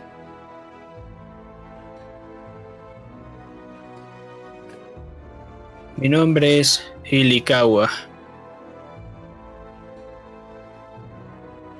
¿Cuál es el vuestro extranjeros? Puedes llamarme Rosa. Diego de Aldana. A Concagua se escribe con K o con C.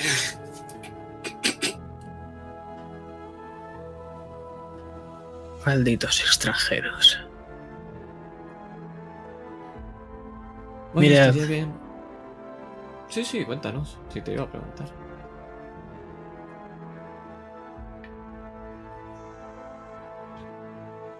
En nuestras costumbres tenemos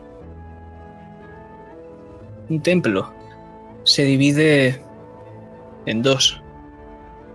Y en cada uno se reza a un dios distinto.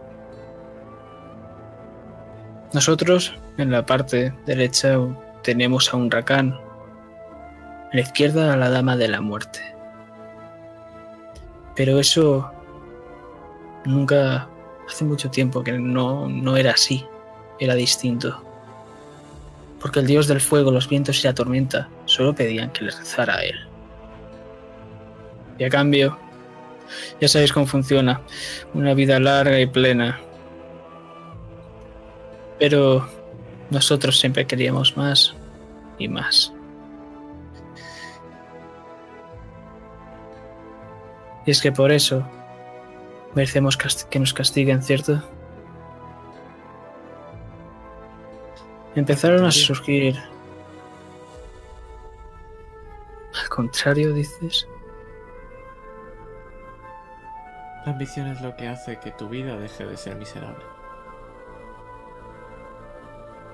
pero no cuando cometes el peor pecado de todos. Porque empezaron a surgir unos cultos hacia Mictecacihuad, la dama de la muerte y señora del Mictlán. Susurró a los oídos de nuestro pueblo todos nuestros deseos y corrompió nuestras almas porque nos ofreció todo lo que queríamos. Y cuando ya lo tienes todo, solo quieres pedir algo más, ¿verdad? Ser como los grandes. Y es por eso que nos castigó la señora del Midland. Porque cometimos el peor pecado de todos.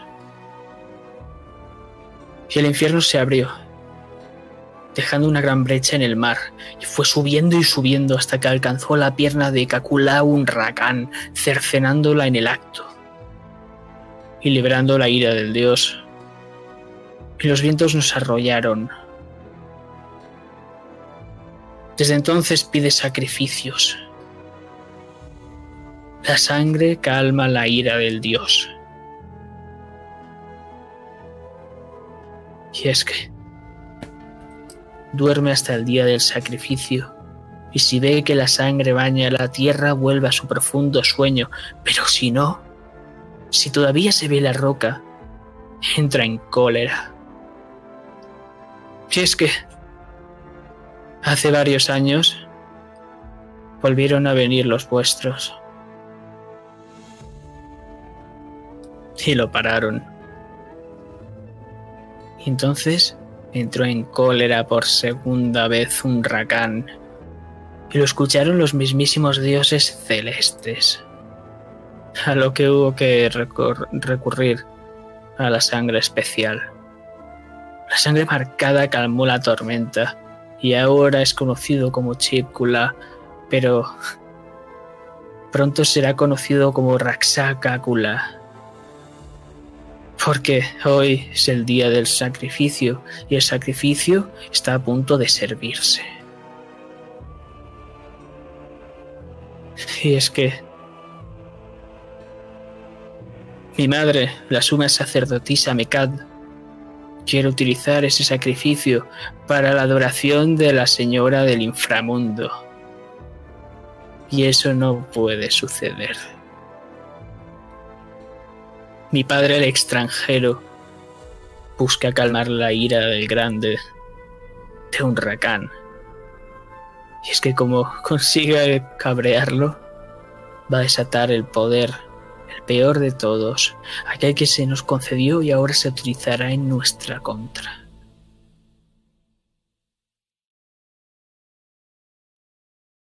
¿Entendéis ahora, extranjeros? De una forma total y completamente transparente. ¿Tu madre, Mekad, cuántos años tiene? ¿Y eso qué importa, extranjero? Nada, nada. Me vais a apuntar algo en una lista. Creo que aquí lo importante es que podemos ayudarte. ¿Verdad, Diego? Sí, claro. No deben producirse sacrificios, ¿no? Eh, Esa es la moraleja. Me parece que debe No. ocurrir.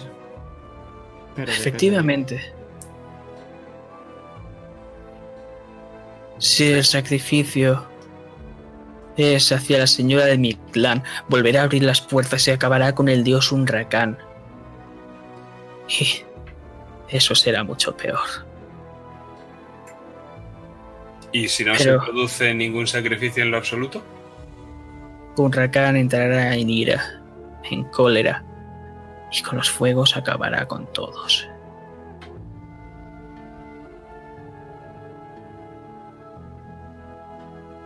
Ya. ¿Y No, nuestros dioses no son como el vuestro. No podéis comprenderlos. Sí, más o menos los entiendo. Son seres superpoderosos, el cual queréis ser como ellos y al intentarlo, pues os salió mal. Bueno, nosotros, nuestro pueblo. Yo ni había nacido todavía. Bueno, pero pagas con los errores de tu familia. Sí, y además entre sacrificar a alguien y que os erupcione el volcán, eh, bueno, eso es culpa vuestra, ¿no? ¿Y ese sacrificio especial?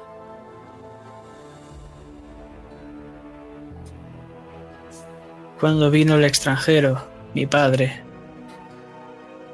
vino con un compañero y tuvo que dar su vida. Y así consiguió calmar la furia de un huracán. Solo la sangre marcada puede. Pero dudo que un seguidor de Zeus pueda conseguir esa sangre. Lo siento, Dio, no confío en ti.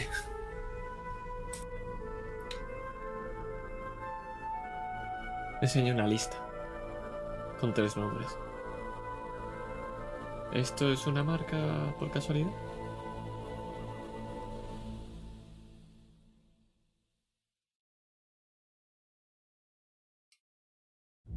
La sangre marcada es especial porque la conceden los dioses, ya sean los celestes o los cetónicos. Yo tengo un lunar como en la parte trasera que es bastante cetónico. ¿Quieres verlo? No, no, no, no, no. ¿Recuerdas aquel que te dije que... El de las historias de dioses, no encajaría aquí. Ah, el que debería ser negro, pero no lo es. Sí, lo recuerdo. ¿Ese está marcado? Ojos verdes, rubio, muy pesado. No está marcado. Vaya. Pues... Conozco a cierto marinero, Lucio es su nombre, majísimo. ¿Podría ser? Tal vez deberías abrirle las venas y comprobarlo tú mismo. No me gustan tus dioses. Bueno, vayamos a dejarlo claro. Estamos en la situación de que vais a matar, a todos los marineros de nuestra tripulación, lo cual a mí no me apetece en especial, sobre todo porque debería volverlo con el barco y yo solo no puedo llevarlo. O el acabar con un sacrificio especial que no sabemos cuál es. ¿Qué es lo que tú quieres? El barco hace tiempo que partió, he dicho Rosa. No es la primera vez que venís y no es la primera vez que volverán a irse. Dejándoos al está- amparo de Dios un. Entonces alguien está haciendo esto por eso mismo. Qué pereza. Bueno, de momento vamos al templo. ¿Qué te gusta más? ¿La de diosa de la muerte o el otro con el nombre raro, Diego? Mm, ¿Templo de derecha o de izquierda? Lo de la muerte, porque es Mekad, la sacerdotisa. Pero estoy obedeciendo a mi segunda cabeza. Quizá debería ser tú el que pensando llegue a una conclusión. Sí, creo que es esa la mejor elección. Vamos a ir por el templo de la derecha. Y mientras se lo digo al otro. Y vamos a avanzar.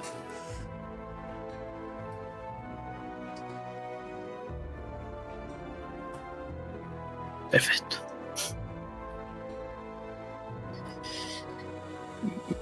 Vale. Pues llegamos a las. a la base del templo. Y es que podemos ver cómo la. la jungla queda atrás. Y ahora este templo reposa sobre la montaña. Sobre la base de la montaña, por supuesto. Y es que está hecha esta, este templo, tanto sus escaleras, que son una doble escalera, como os he dicho, separada por un pequeño muro, que da la, cada una una parte del templo distinta, están hechas con obsidiana. Pero la de la Dama de la Muerte parece ser que es algo más reciente Y es la roca que pudimos ver cuando. cuando arribasteis a esta isla de los susurros. Es con esa roca cercana a la costa. Podemos veros cómo estáis subiendo esta inmensa cantidad de escaleras. Un poco jadeando ya. ¿Queréis hablar de algo antes de entrar? Te he hecho una carrera. Sí, adelante, corre, sí. Tengo muchas ganas de correr como odio esta. Y hago como que voy a correr y cuando empiezas a correr sigo andando lento. Yo he agarrado la espada para que no me den las piernas mientras corro. Y ahora mismo tengo la espada enrollada en la capa y estoy corriendo con ella hacia adelante. Y si me sale algo, directamente lo investiré porque voy corriendo y ya una vez llegué arriba del todo miraré atrás. Cómo de divertido sería que una ráfaga de viento golpeara a Diego y empezara a caerse por las escaleras, ¿verdad? Y lo digo mirando de reojo a mi espalda. Todavía no has hecho la parte de tu trato, Rosa. Ay, es verdad, qué desgracia. Aunque bueno, podrías empujar por las escaleras a este amable acompañante, ¿verdad? A este. Y, y señalo al. A Ikawa. ¿Es ¿El mismo?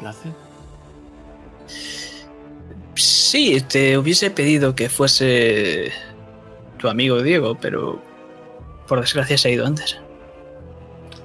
Una pena. Y cojo y lo empujo como. con. hacia adelante mientras subimos. Vamos, eres el secuestrado, tira para adelante. Como así con asco. Y se cae y le da tiempo solo a poner una mano en la escalera y con la otra se abre una pequeña brecha en la ceja. Por supuesto. Debo deciros... Bueno, debo decirte, el otro subnormal ya se ha ido. Que no voy a actuar contra mi padre, aunque me lo pidáis porque mi vida sea vuestra ahora. No, sí, no hace falta. ¿Tu padre es el de la sangre marcada entonces? No, la sangre marcada murió hace tiempo. Vaya. Entonces, ¿cómo se va a calmar al dios y al señor del templo? Con el sacrificio que vamos a hacer de todos los castellanos. Todos. Pues el problema es que ese de ahí arriba es un poco escurridizo. Entonces, tal vez debas a empujarle como me has hecho a mí.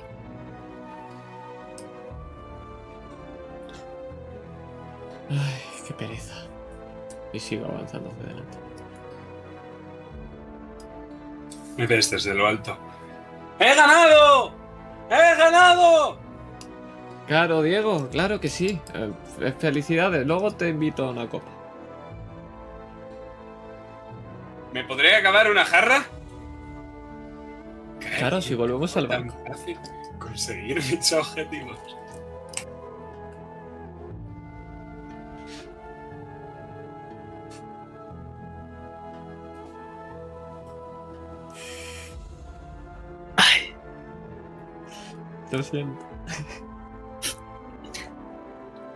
Vamos a jugar a séptimo mar, será divertido. Eso decía.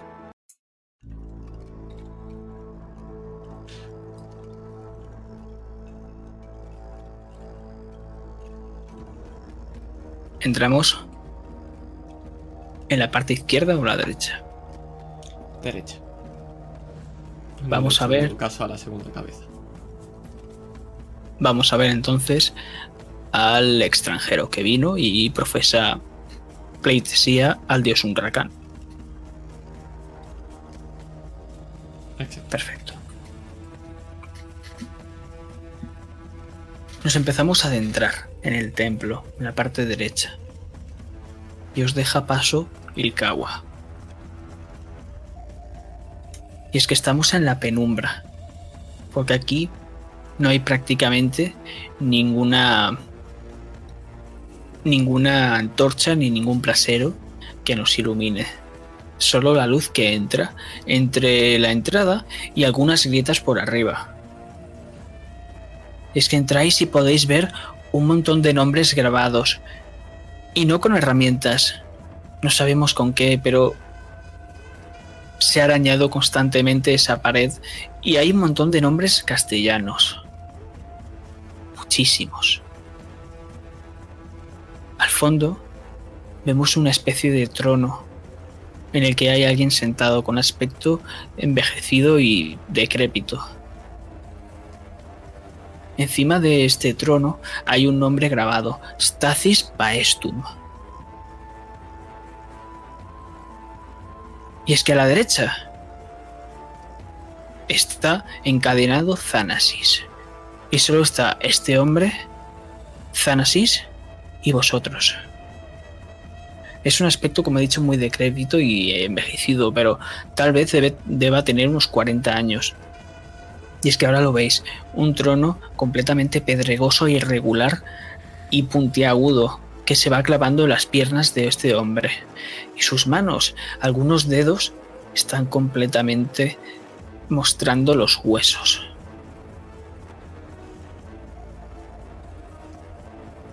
Tiene una espada al lado, que hace tanto tiempo que no la usa que se ha se ha mezclado con la roca.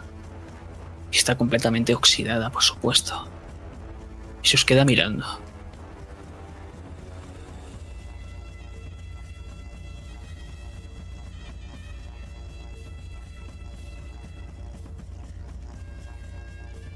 ¿Qué problema tienes con los castellanos? Y mirando a los. a los nombres de las paredes. Vale que son como son, pero tanto. Son cada persona que tuve que sacrificar.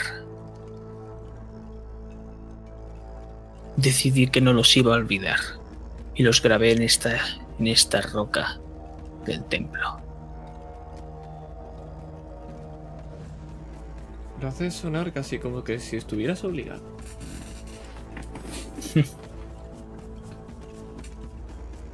Si a ti te dicen que debes sacrificar a unos cuantos o que mueran todos, ¿qué harías? Depende del objetivo final.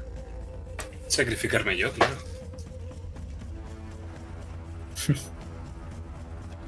Otro castellano, ¿verdad? Deberías estar en la otra sala. ¿En cuál? En la de mi esposa. Mm, vale. Me despido.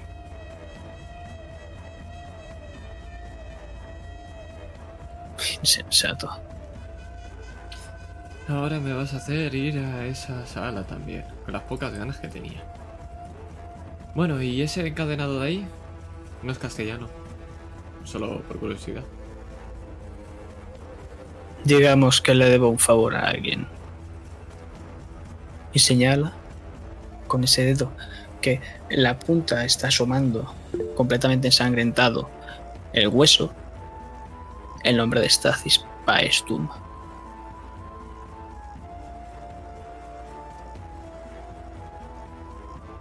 Entonces los cadenas, ¿por qué?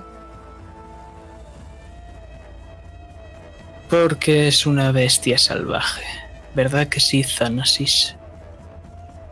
Y puedes ver a un Thanasis derrotado, como intenta tirar de las cadenas sin poder hacer nada. No os acerquéis a él. Rosa, salvad a los castellanos.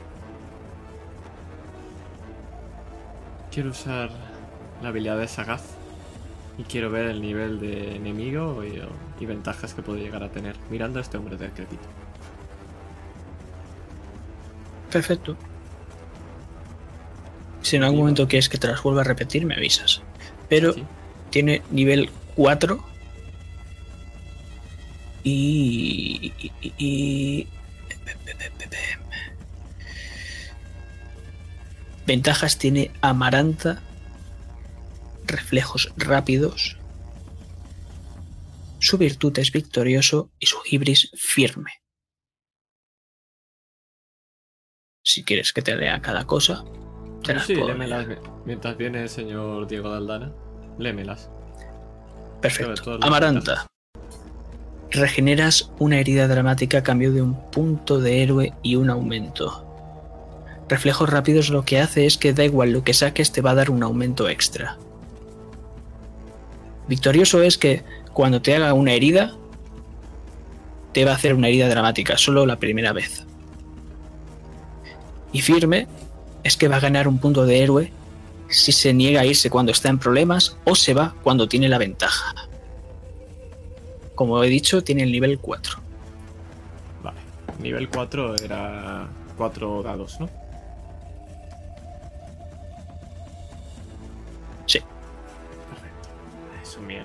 No hay ningún problema. Te digo yo, le partimos la cabeza. Sí, Pero está. vale, ¿qué vais a hacer? O sea, Diego se ha ido. Diego se ha ido, sí, sí, sí. Claro, claro, Diego se, se fue al templo. Entonces, si escucha algo, si alguien lo llama o lo que sea, pero yo me voy al otro templo. Muy fuerte. Bastante bien. ¿Qué, qué haces tú, Dio? ¿Te has enterado, señor Diego, del nivel que tiene este señor? No muy alto, ¿no? Por lo que has dicho. No, nivel 4.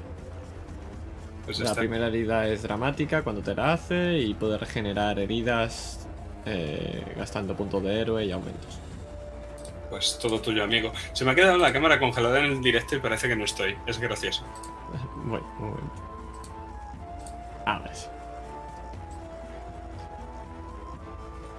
Entonces, ¿qué es lo que tienes planeado? ¿Matar otra vez a todos estos castellanos por el bien de la gente y acabar haciendo un mal menor para acallar la furia de un dios? Un dios que está cabreado por...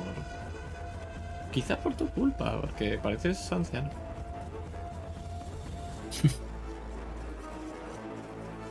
Sí, lo cabreé hace mucho. Por el mismo motivo, porque vine a pararlo. Hace mucho tiempo. ¿Y por qué no pudiste? ¿Sigues matando a gente y gente? Porque a diferencia de mí, es un dios. Entonces, ¿por qué te inmiscuyes en cosas de dioses? Porque hace tiempo fui un héroe. Y es que, desde que vine aquí he dejado de serlo. Aún queda algo dentro, ¿sabes?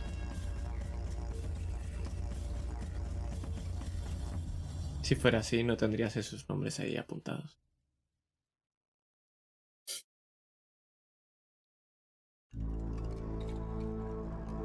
Puede que tu amigo esté en problemas. Sí, por eso eres el último paso.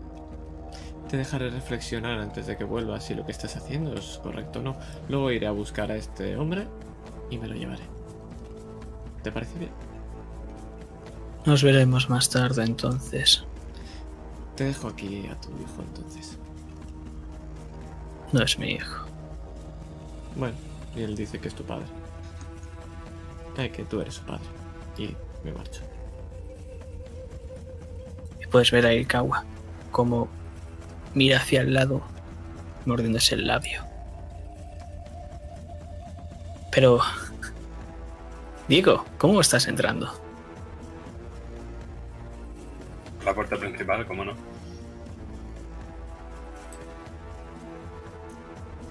Y es que puedes ver cómo este trono está completamente iluminado, con braseros, antorchas, está incluso cubierto con, con algunas esculturas doradas.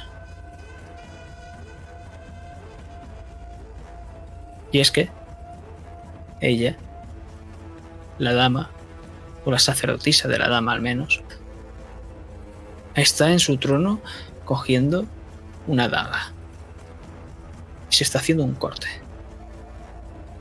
Y se la pasa a un compañero. Y luego se la pasa a otro. Y empiezan a escribir en la pared. No lo entiendes. Y es que ves a un montón de tus compañeros marineros castellanos aquí. Todos están en una pose de sumisión. Y están diciendo algo extraño.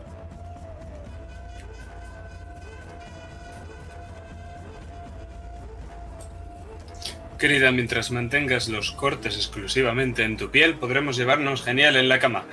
Mi nombre es Diego de Aldana, aquí me presento, el mismo que viste y caza. ¿Eres castellano? A mucha honra.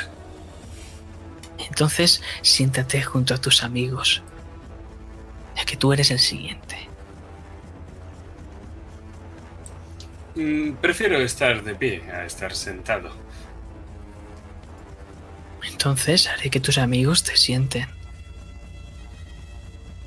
Cogedle. Y vemos como tus compañeros, que los reconocías de espalda, cuando se dan la vuelta ya no los reconoces, porque es que tienen en su cuerpo cosida pieles, unas pieles amarillentas. Y sus ojos lloran. Pero cuando van hacia ti con intención de atacarte y posiblemente matarte, ves que no tienen voluntad. ¿Pero qué vas a hacer, Diego?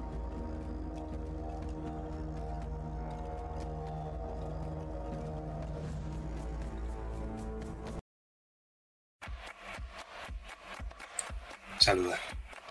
Me coloco frente a ellos y hago con la espada una pequeña reverencia, flexionando la espalda, bajando un instante la cabeza. Hago ondear mi capa. Y entonces la agarro con la mano izquierda, con la mano derecha. Sostengo mi espada, adelanto un poco el pie y adopto una postura defensiva, con la capa bien enrollada en mi brazo. Miro mi pierna. Seguro que no me hace falta ni moverla. Es que todos empiezan a lanzar hacia ti, por todas direcciones. ¿Pero qué haces, Diego? No tengo por qué ser honorable, ¿verdad? Voy a moverme rotando únicamente sobre mi mismo eje para hacer frente a todos estos enemigos, interponiendo en movimientos ágiles y flexibles la capa con un mulo de tela y de acero. Y a la vez, en aquellos um, que no llego, esto lo hago en la guardia corta, en aquellos que no llego estoy haciendo ondear de mi capa, tirándosela a la cara, a los ojos y luego a los propios pies. Avanzo hasta mi propia capa, le doy una patada y la capa cubre por completo la cabeza de estos tres hombres. Suelto, pum, pum, pum, tres puñetazos a las narices, los tres caen al suelo. Vuelvo a coger la capa, saludo y sigo. Voy a deshacerme de todos y cada uno de ellos de una forma no mortal. Es que puedes verlo, Rosa, cómo están cayendo. De dos en dos, de, de tres en tres. Cada segundo que pasa, uno más que está en el suelo. Y esta mujer mira con rabia mientras se levanta. Maldito castellano. ¿Sabes una cosa, querida? Donde un castellano no llega con su mano, lo hace con la punta de la espada. Y para bien de los dioses y de los tuyos, yo tengo un remo. ¿Cómo le gusta ser el centro de atención? Cortadle el remo entonces. Por favor, tiradme vuestro enfoque. Pues mi enfoque va a ser con armas y dado mi característica de maña, sumo seis dados ahí, soy un esgrimista, así que tengo un dado adicional. Todavía no he, he usado armas en esta escena, así que tengo un dado adicional por estilo. Creo que lo he descrito de una forma suficientemente molona, así que tengo un dado adicional. Entonces creo que voy a tirar nueve dados. Perfecto, tenéis que sacar siete en total para derrotar a esta mujer. Yo siendo simplemente el apoyo de la estrella, que es Diego, voy a ir acompañando esos espadazos con cuchillos que van a ir impactando y respetando su decisión de no matarlos. Al fin y al cabo son borrachos. También te digo, eh, Diego, si activas tu virtud ahora mismo tendrías nueve aumentos. Lo sé, lo hago. Todo tuyo entonces.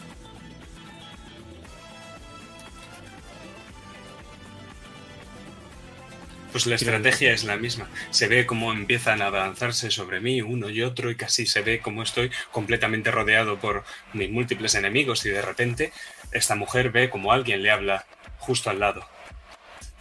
Esa capa se parece bastante a mí, ¿verdad? Y entonces todos ellos se giran hacia mí y yo estoy bebiendo un poco de vino. No sabemos muy bien de dónde lo he sacado. Ah, En fin. Me dejo la copa. Puedes beber por donde yo lo he hecho. Y me tiro a por ellos. Empiezo, doy una voltereta, caigo justo en la capa, que la tiro hacia arriba y casi parece que me están manteando. Vuelvo a caer al suelo y empiezo. Hago el atajo, coloco justo la espada en un ángulo de fuerza, uno, otro, otro, otro, otro más. Y todos los que están a mi alrededor caen al suelo llevándose como fichas de dominó a los que están justo detrás también. Touché.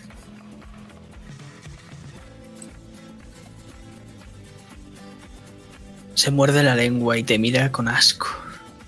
Maldito seas, castellano. Y es que ahora solo queda ella, completamente derrotada en el suelo, y los demás completamente inconscientes.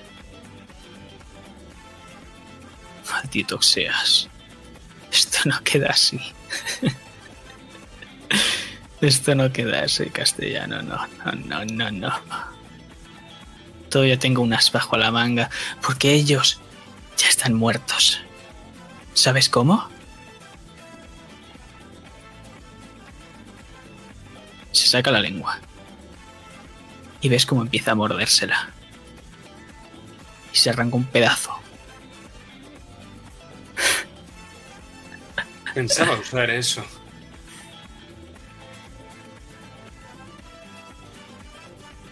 Y ves cómo se está desangrando esta mujer.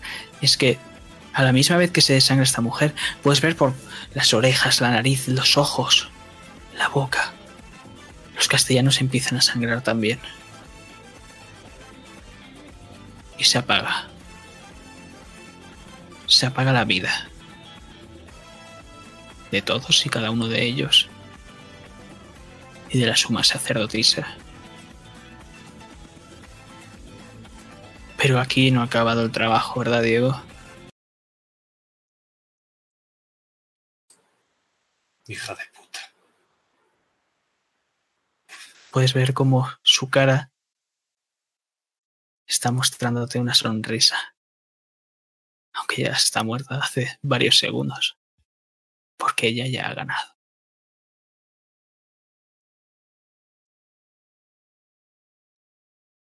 Podías matar a cualquiera de estos cabrones. Y te has cargado a Lucio.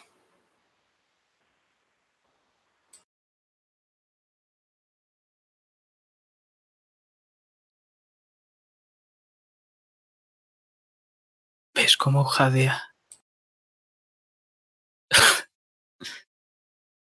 Diego, ¿dónde estás?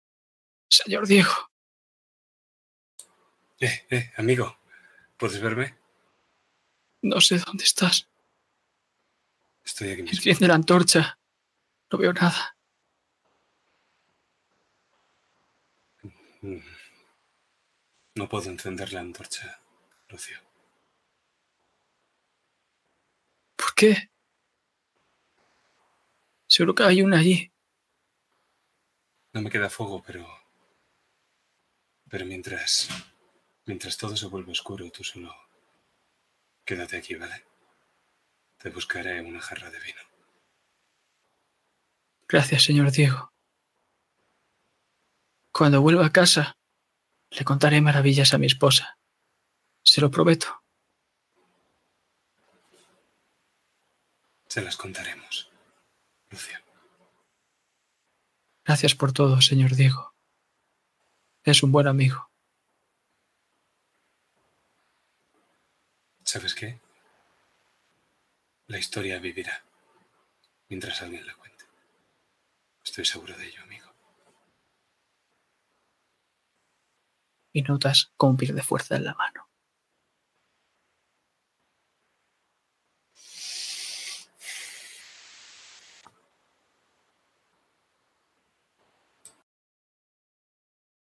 Has hecho lo que has podido, Diego.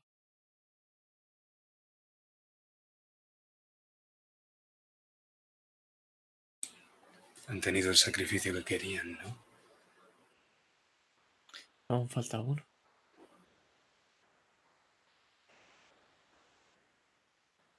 Por Dios. ¿Quién? Y te señalo.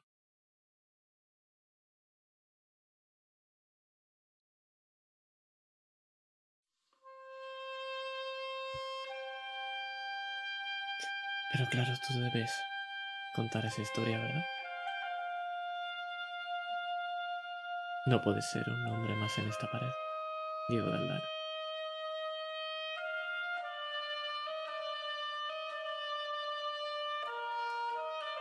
De hecho, sí que puedo.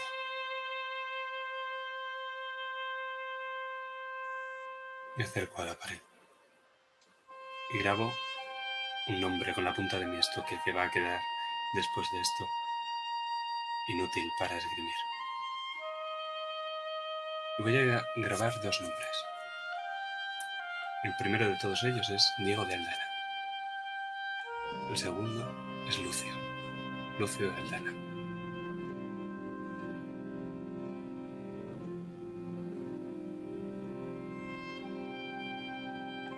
Si me preguntaban, mi objetivo es evitar esto. Hay veces que es imposible. Porque tú y yo no sabíamos qué era lo que podía llegar a hacer esta mujer. Y hay veces que para conseguir eso tienes que hacer algo peor. Es por eso que existe mi plan. ¿Quieres decir que esto lo he provocado yo? No. Quiero decir que para parar esto, hay veces que tienes que hacer algo peor.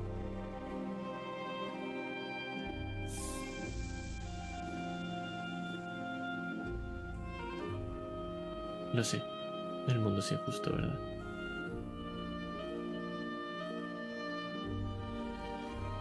Prefiero sacrificarme yo. Es lo que es ser un héroe, al final. Si la voluntad de un héroe no es sacrificarse y sufrir él para que no sufran los otros, ¿qué significa? ¿Y de qué va a valer eso? ¿Cuánto podrías ayudar si sales de esta isla? ¿Cuántos años de vida podrías ofrecer al mundo? ¿A cambio de, una isla? ¿Por meterte con algo con dioses que ni tú ni yo entendemos? No, eso no es ser un héroe, eso es ser un iluso.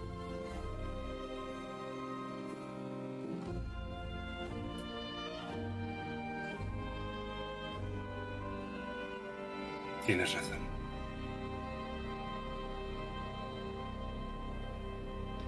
Aún queda alguien que ayudar.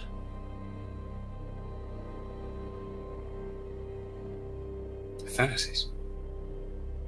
No, ese era el muerto. Sí, sí, ese, exacto. Vale, pues ¿a qué esperas, Bodalcio? Todavía podemos salvar a alguien. Te abro la puerta y te ofrezco como para salir. Cojo mi capa y me pongo el sombrero. Y se ve mi silueta y justo detrás el sol. Y me ajusto ese sombrero. ¿Vienes? Claro. Y yo lo que hago es mirar hacia atrás y ver toda esa sombra y ese olor a muerte. Y la sonrisa de Lucio. Reposando.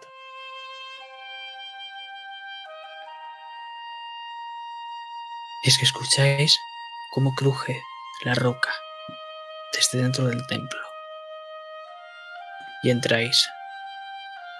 Está este hombre con esa espada ahora en la mano, que ha partido media hoja cuando la ha arrancado de la roca. Y está mirando, está frente a Thanasis y estaba hablándole. Y habéis visto cómo Thanasis le acaba de dar un bocado en el dedo y se lo ha arrancado de cuajo.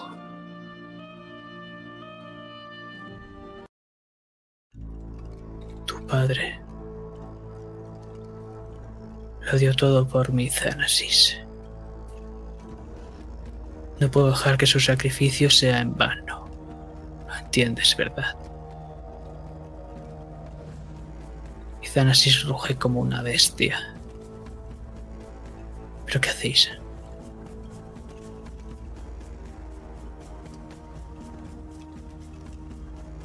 Avanzo.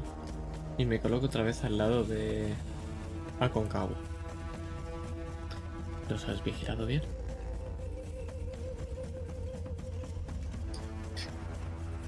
Es Ilkawa. Rosa. Se han estado ladrando el uno al otro. Bueno, más bien el encadenado. Mientras tanto, ha habido una masacre en la otra sala. ¿Está su dios contento? No. Porque no ha sido para este dios. Ha sido para la diosa. Y empezáis a ver cómo tiembla todo el templo. Ya ha empezado. Ah, el volcán. Pues es mejor que saquemos a este rubio de aquí y que nos vayamos. Estoy de acuerdo. ¿Y el viejo? Sabes, me duelen bastante las cervicales, te lo dejo. ¿De acuerdo? Eh, he dicho que iba a volver.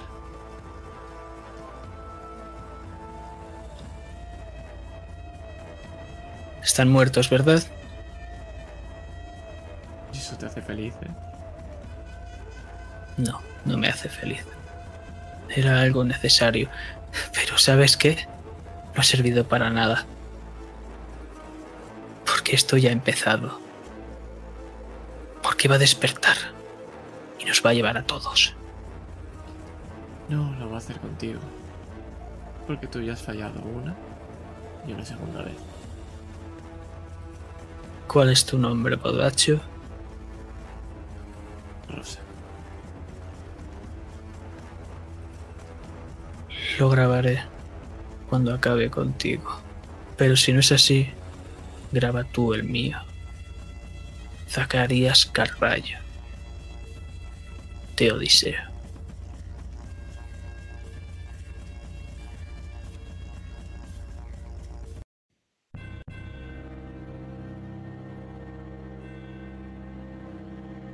Enfoque.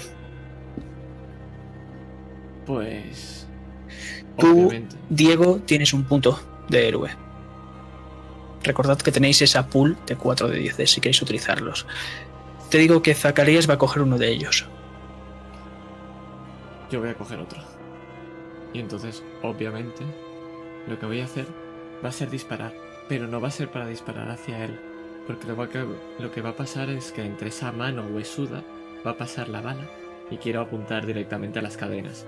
A una de esas para que el señor que le está ladrando le muerda de verdad.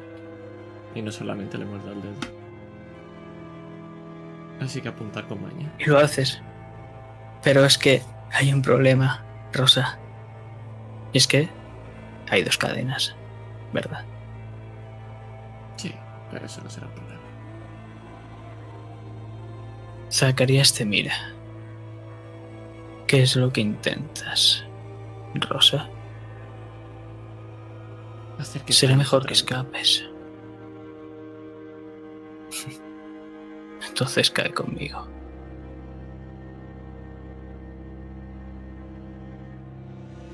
Mi idea es directamente salvar a este. a este hombre encadenado. Vale, puedo repetir una, una tirada. Va a ser la última. Son de momento 40. Tengo que iterar el dado que he cogido. 50. Eh, puedo. Tengo uno más por ser la primera acción. De. Por haber cambiado. Sí, sí. Si tú me narras guay y haces por primera vez algo, tienes dos de dieces. Vale. Ah, por cierto. No, este no es. Tengo el dado de riesgo de extra de riesgo al apuntar. Tiro uno más. Decidme el total de vuestros aumentos, por favor. Sí, sí. Voy, voy, un momento. Que es que. Vale, cuando tenga pareja de dobles tengo un aumento extra. Sí. Vale, y tengo una pareja de dobles. Entonces tengo. Eh, 40, 53. 53 son 5, 6 aumentos. Seis aumentos y Diego. Yo no voy a participar en el combate, pero voy a intentar distraer a este hombre. Entonces me gasto mi punto de héroe para dar tres dados a Rosa. Perfecto, tira tres dados. Si quieres gastarte alguno más rosa, pues tira, ¿eh? No... Vale, ten- tengo otra pareja de dobles. Que son los dos nueves que me acaba de dar. Vale, Diego. entonces nueve. Entonces tengo nuevo, pero espérate, que tengo que sumar porque no sé si tenía más. Tenía 53 más 21. Eh, no. Tengo 9. Perfecto. Vale, pues tenemos a eh, eh, eh, Dio con 9 y Zacarías creo que ha sacado 2. Sí. Vale. cuando empatan vuestros aumentos es el turno del villano, o sea que tienes 9 aumentos. Haz lo que quieras con ellos. El primero de todos es crear una oportunidad para el hecho de que eh, Thanasis pueda escapar. Con esa oportunidad que he creado, que es con el disparo, me gasto un punto más para ayudarle a entretener a, a este hombre. Mi idea es que el siguiente disparo sea certero en. en la otra de las cadenas. Puedes hacerlo si quieres. Puedes ¿Sí? disparar directamente ahí. Ah, Sí, pues si te gastas tu punto de héroe, puedes volver a disparar. No Si no, debes recargar con 5 aumentos. No, no. ¿No tienes punto? No, no tengo punto. Pues entonces directamente gasto el punto de eh, uno de los aumentos, eh, lo gasto en disparar, haciendo que la bala salga disparada y atravesándolo otra vez entre a, a partir de esos agujeros que tiene en el cuerpo que está como carcomido, haciendo que impacta en la otra de las de las cadenas, estallando mil pedazos. Perfecto. Thanasis está libre. Se pasa la mano por las muñecas. Y mira, mira con odio a Zacarías. Tira por Tengo, él. tengo 8. Perfecto. Tres aumentos ha sacado. Me gasto 5 para volver a recargar. Y mientras avanzo recargando lentamente, le pregunto: ¿Cuál es a, Zac- a Zacarías? ¿Cuál es tu motivación final? ¿Qué he de cumplir? Proteger a la humanidad del mal. Esa siempre ha sido mi preocupación. Entonces debo protegerla. Y la apunto a él. Sí. Y disparo de nuevo. Ahora en el centro del pecho. Perfecto. Te has gastado 5 más 1, o sea que ahora tienes. Eh, o- eh, perdón, 3. Tengo tres. Tienes dos ahora. eh, en el, el siguiente disparo cuenta como, como aumento. Entonces son dos. Eh, Estamos sí. Vale. Perfecto. Escribe. O sea, ¿No se podrían gastar esos dos aumentos que le faltan en hacer más heridas en ese último disparo? Si quiere, puede. Sí, pero no lo es. Porque voy a esperar a que él gaste. Entonces Thanasis hará algo y después irá a Zacarías. ¿Algo más que quieras? No, el ¿No? impacto va justo al centro del pecho con un sonido sordo. Y es que él empieza a escupir sangre. Y su pecho empieza a salir una gran cantidad de sangre que empieza a bañarle con- por completo y ahí se cae arrodillado.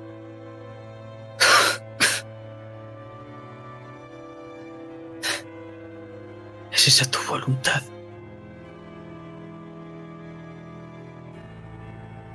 Nos parecemos, he hecho lo mismo que tú. La diferencia es que yo no voy a sacrificar a nadie. No voy a causar más mal que bien. Thanasis te aparta de un empujón y empieza a pegarle puñetazos en la cara mientras sigue arrodillado.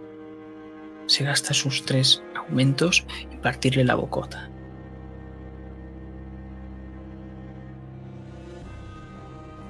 Zacarías se gasta sus dos aumentos, uno en pegarle un puñetazo a Thanasis y el otro en pegarte a ti un espadazo dio. Me gasto uno de mis aumentos para negar esa herida. Perfecto, apúntate que tienes una herida dramática. Porque, como te he dicho antes, la primera herida que te iba a hacer iba a ser una dramática. Y es que con esa espada oxidada y medio rota, te la clava en el costado. Esta es la verdadera voluntad de un héroe. Aún te queda mucho para llegar a ser un héroe. O al menos lo dejaste de ser hace mucho tiempo.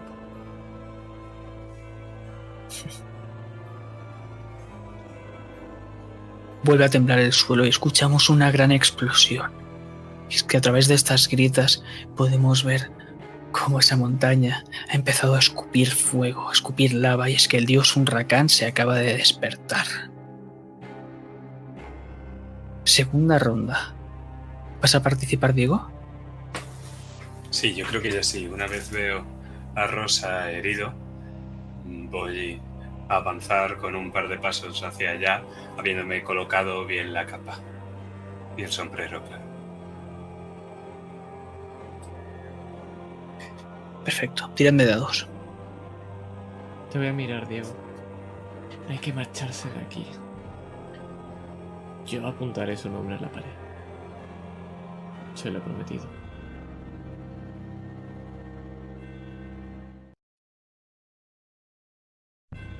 Aunque me parece que tendrás que convencer a este. Y... Le señalo a Thanasis. Hecho.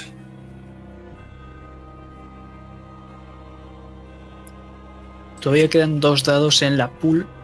Podéis utilizar, si queréis. Yo voy a gastar uno más. Sí, otro.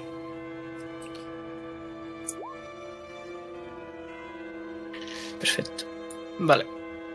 Me gasto un punto de héroe para tener un dado adicional y tiro con 10 dados. Perfecto. Si tuviera Zacarías. Pero no lo tengo. Dos. Joder, Eh, Dios. Sustituyo el 1 Madre. por un 7, por tanto tengo 75, 76. Perfecto, tienes siete aumentos. Muy bien. Esto lo que va a hacer, voy a hacer ahora va a ser por atletismo en vez de por de por apuntar, porque lo que voy a hacer es cargar Perfecto. contra él y mientras inmovilizo para que Diego se marche, lo que voy a hacer es justo apuntar al lado de su cuello de aquí el nombre en el suelo. Y luego lo voy a apartar.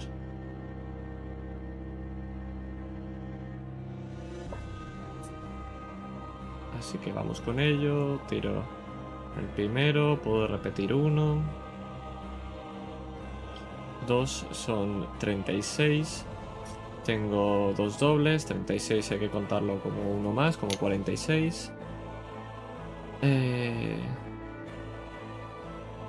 como 46. Tengo otro más, que es el del cambio. ¿Cuántos tienes en 46. total? 48. Cuatro. Vale, Diego vas primero, Dio segundo, Thanasis tercero, Zacarías cuarto.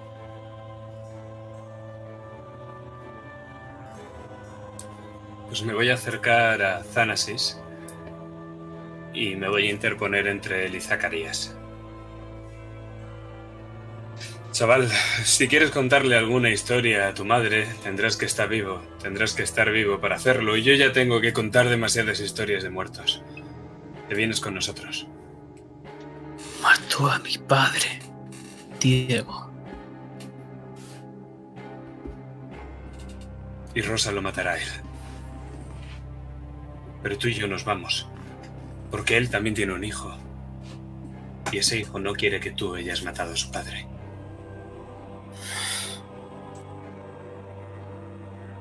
Malditos castellanos. Os odio a todos y cada uno de vosotros. Entiendo lo que es la familia. Ahora nos vamos.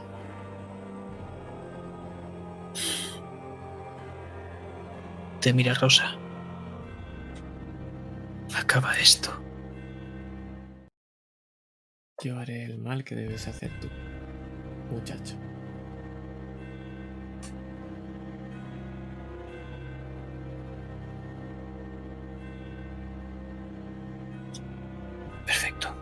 Zanasis Diego. Empezáis a correr y os vemos desaparecer por esa gran puerta. Quedando a solas.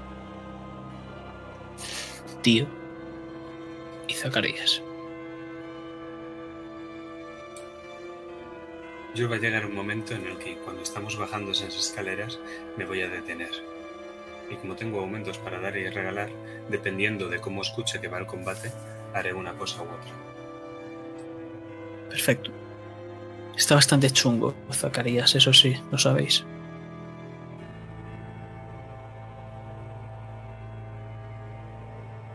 Y con ese cuchillo, una vez escribo su nombre, se lo clavo en el pecho. Esto es de parte de ese hombre, pero quiero saberlo. ¿Mataste a su padre o se sacrificó?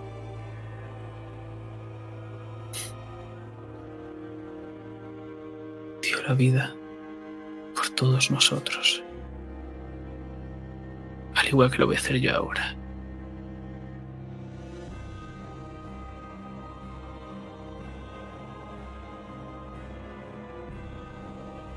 Entonces tú eres la sangre marcada.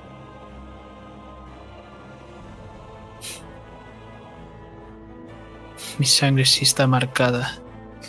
Es por los pecados que he cometido. Se quita la daga y se lanza por ti. ¿Cuántos aumentos te has gastado? Uno para atacarle. Una herida. Vale, puedes hacer otro otra herida si quieres. Por cierto, tenía una- un dado extra por herida dramática, ¿no? Sí. Pues. Espérate, ¿por qué? Efectivamente, tengo cinco aumentos, no cuatro. Así que cuéntale como dos aumentos. Para. Sin más, dos heridas. Y me quedo en tres otra vez.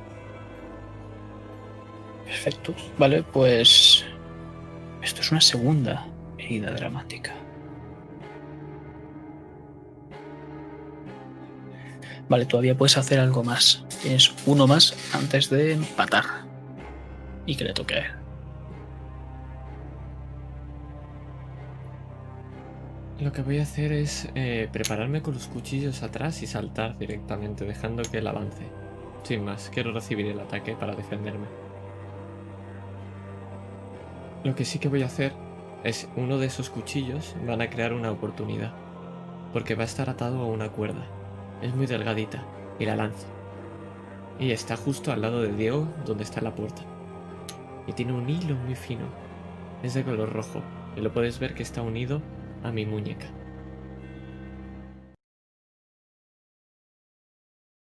Condenado Bodacio.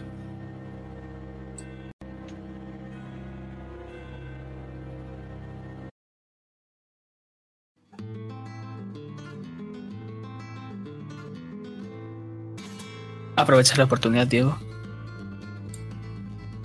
Thanasis, ¿Qué? sujeta esto. Que no lo veo. El hilo, que lo sujetes. Joder, dámelo. Le tiro escaleras abajo. Maldito cabrón. Y se va Empieza a con caer. ese hilo. Y puedo ver a Dio cómo empieza a salir de ese templo impelido por no haber cortado la cuerda y me ve pasar como una exhalación. ¡Te he hecho una carrera! Y me planto delante de este hombre. Lo siento, tengo que ser el foco de atención.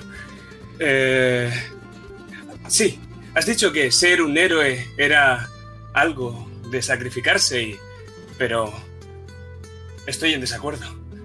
Así que, ¿qué tal si habla mi acero? Adelante, castellano. Pongo la capa justo delante, la espalda ligeramente flexionada, las rodillas. En guardia. Ves como sus huesos crujen y adopta una postura en guardia.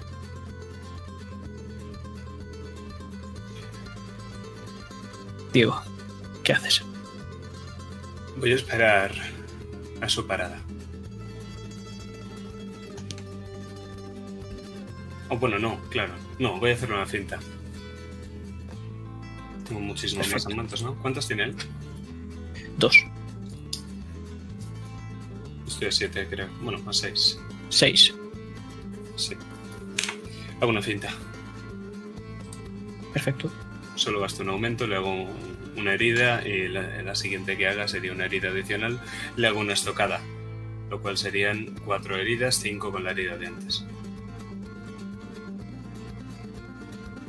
Lo que he hecho ha sido tirar hacia un lado y él ha seguido hacia ese mismo lado, pero yo a traspiés me tapo con la capa para que no pueda ver por dónde viene la cornada de la lanza y por el lado izquierdo le suelto una estocada directamente en el costado. Lo hago sangrar. No es una herida demasiado profunda y además mi espada ya no tiene punta. De esos 8 centímetros que son necesarios para matar a una persona en una espada rotera, no he metido más de 3. Vuelvo a sacar la espada, la pongo justo delante de mí y vuelvo a adoptar una postura defensiva. Perfecto, te quedan dos más. ¿Qué cara pone? ¿Qué dice? Se lleva la mano al costado y se mira la sangre, que cada vez se vuelve más negruzca. Esto sí que parece más la voluntad de un héroe.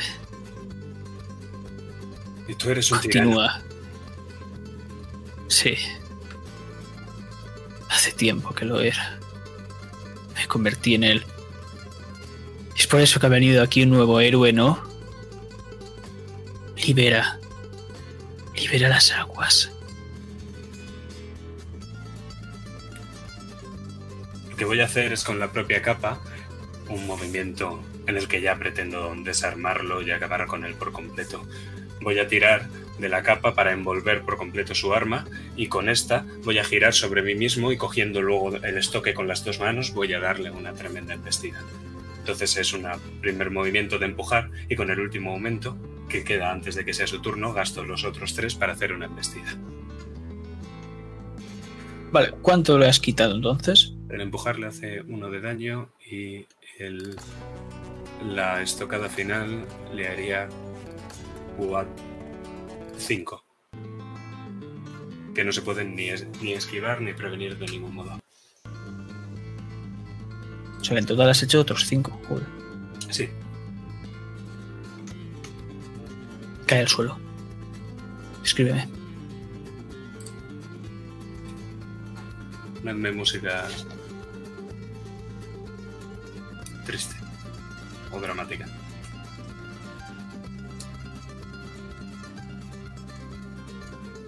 ¿Quieres poner tú una? Eh... Dio. Pues vamos a poner una. Eh, sí, un poquito más.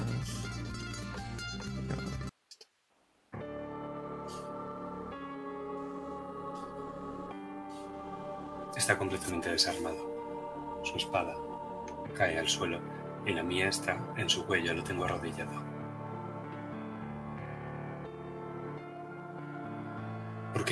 Los héroes tienen que acabar como tú?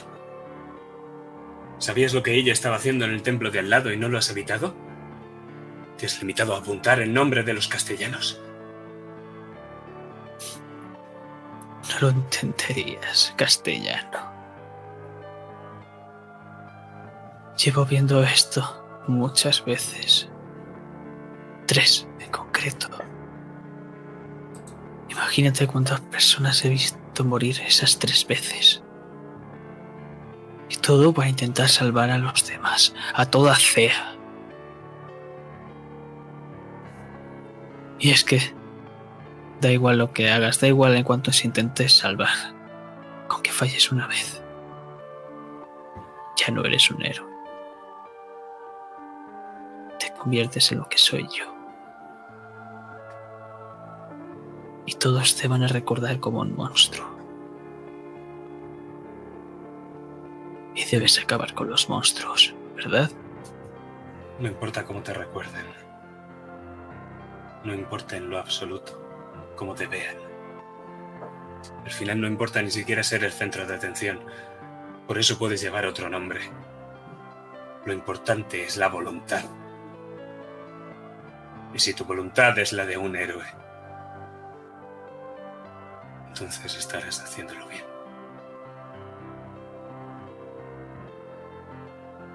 Todo lo que he hecho lo he hecho por la humanidad. Me fui de Castilla. Porque ellos lo sabían todo. Ellos están metidos hasta las rodillas. Me vine a Bodache. Y ellos estaban metidos hasta el cuello. Llegué aquí. ¿Y qué me espera? Ser peor que ellos. Tener que hacer esto yo.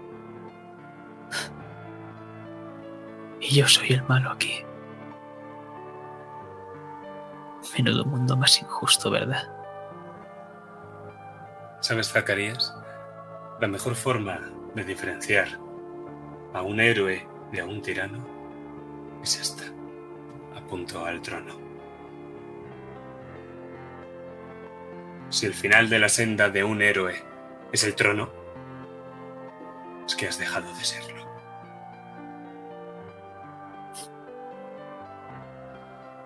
Pero esto es solo momentáneo. Porque después viene otro héroe y se sienta en él, y así una y otra vez. ¿Y quién dice eso? ¿El destino? A la historia. No me importa. Yo elijo mi propio baile. Vemos desde el trono cómo explota y empieza a salir lava.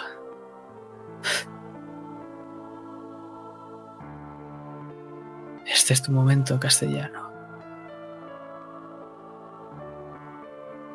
Debes irte. Y debes cumplir con la voluntad del héroe. Debes salvaguardar a la humanidad, ¿verdad? Tú no quieres ese trono. Es verdad. Lo que quiero es una jarra de vino. Le pego una patada en el pecho para que caiga de espaldas y le tiro mi sombrero. Salgo de allí, con la certeza de que Rosa ha escuchado esta conversación.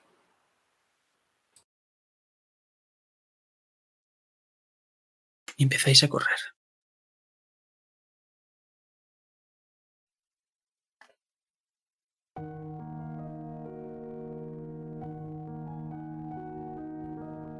Y mientras te vas, ves como él se quita el sombrero de la cara y se lo pone entre las piernas. Coge la espada que tenía a su lado. Y podéis escucharle. Tuvimos que hacerlo. Y es que no queríamos, pero es que era nuestro deber. No podíamos dejar que saliera. La sangre era lo único que calmaba la furia del volcán. Pero ya lo hizo su padre una vez y no fue suficiente. Ahora está todo perdido. Está a punto de salir de su prisión. Empezáis a correr dejándole atrás. Y podéis ver cómo Zanesis está siguiendo dando vueltas y vueltas y vueltas. Pero hay alguien con un sombrero que se lo ajusta y te sonríe. Diego. Se hace un corte en la muñeca. Hace una elipse en el aire y marca el aire con su sangre.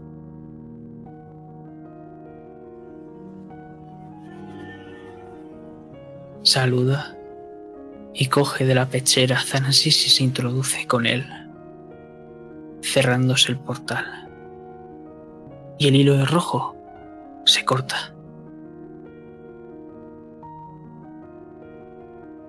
Y es que la lava está a punto de arrollaros y vemos cómo está arrastrándose a duras penas lo que queda de Zacarías y cómo con esa espada se hace él también un corte en la muñeca y empieza a, a tirar toda su sangre, lo poco que le queda al suelo. Y vemos cómo la lava empieza a separarse ligeramente, dando la oportunidad de que saltéis al mar.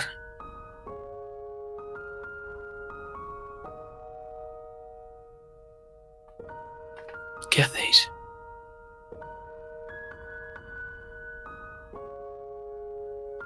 Confío en ti, Diego. Ahora te pregunto, ¿confías en mí? Como si fueras un ancla. Y cojo, y con los abros en brazos extendidos me dejo caer sobre el agua. Es que podemos ver por última vez a Zacarías como siendo consumido ahora por la lava. Suelta sus últimas palabras. Ahora volad por mí. Y caéis en el agua, pero antes de hacerlo podemos ver cómo la cubre una fina capa en la superficie de color plateada y nos sumergimos a las profundidades. Y es que ahora mismo estamos en la oscuridad, mientras algo se revolotea, saliendo de ellas y yendo a cazaros mientras susurra algo, pero no podemos llegar a oírlo. No podemos comprenderlo. Lo único que vemos son esas burbujas, como suben lentamente. Cuando llegan arriba, estallan. Gracias por jugar.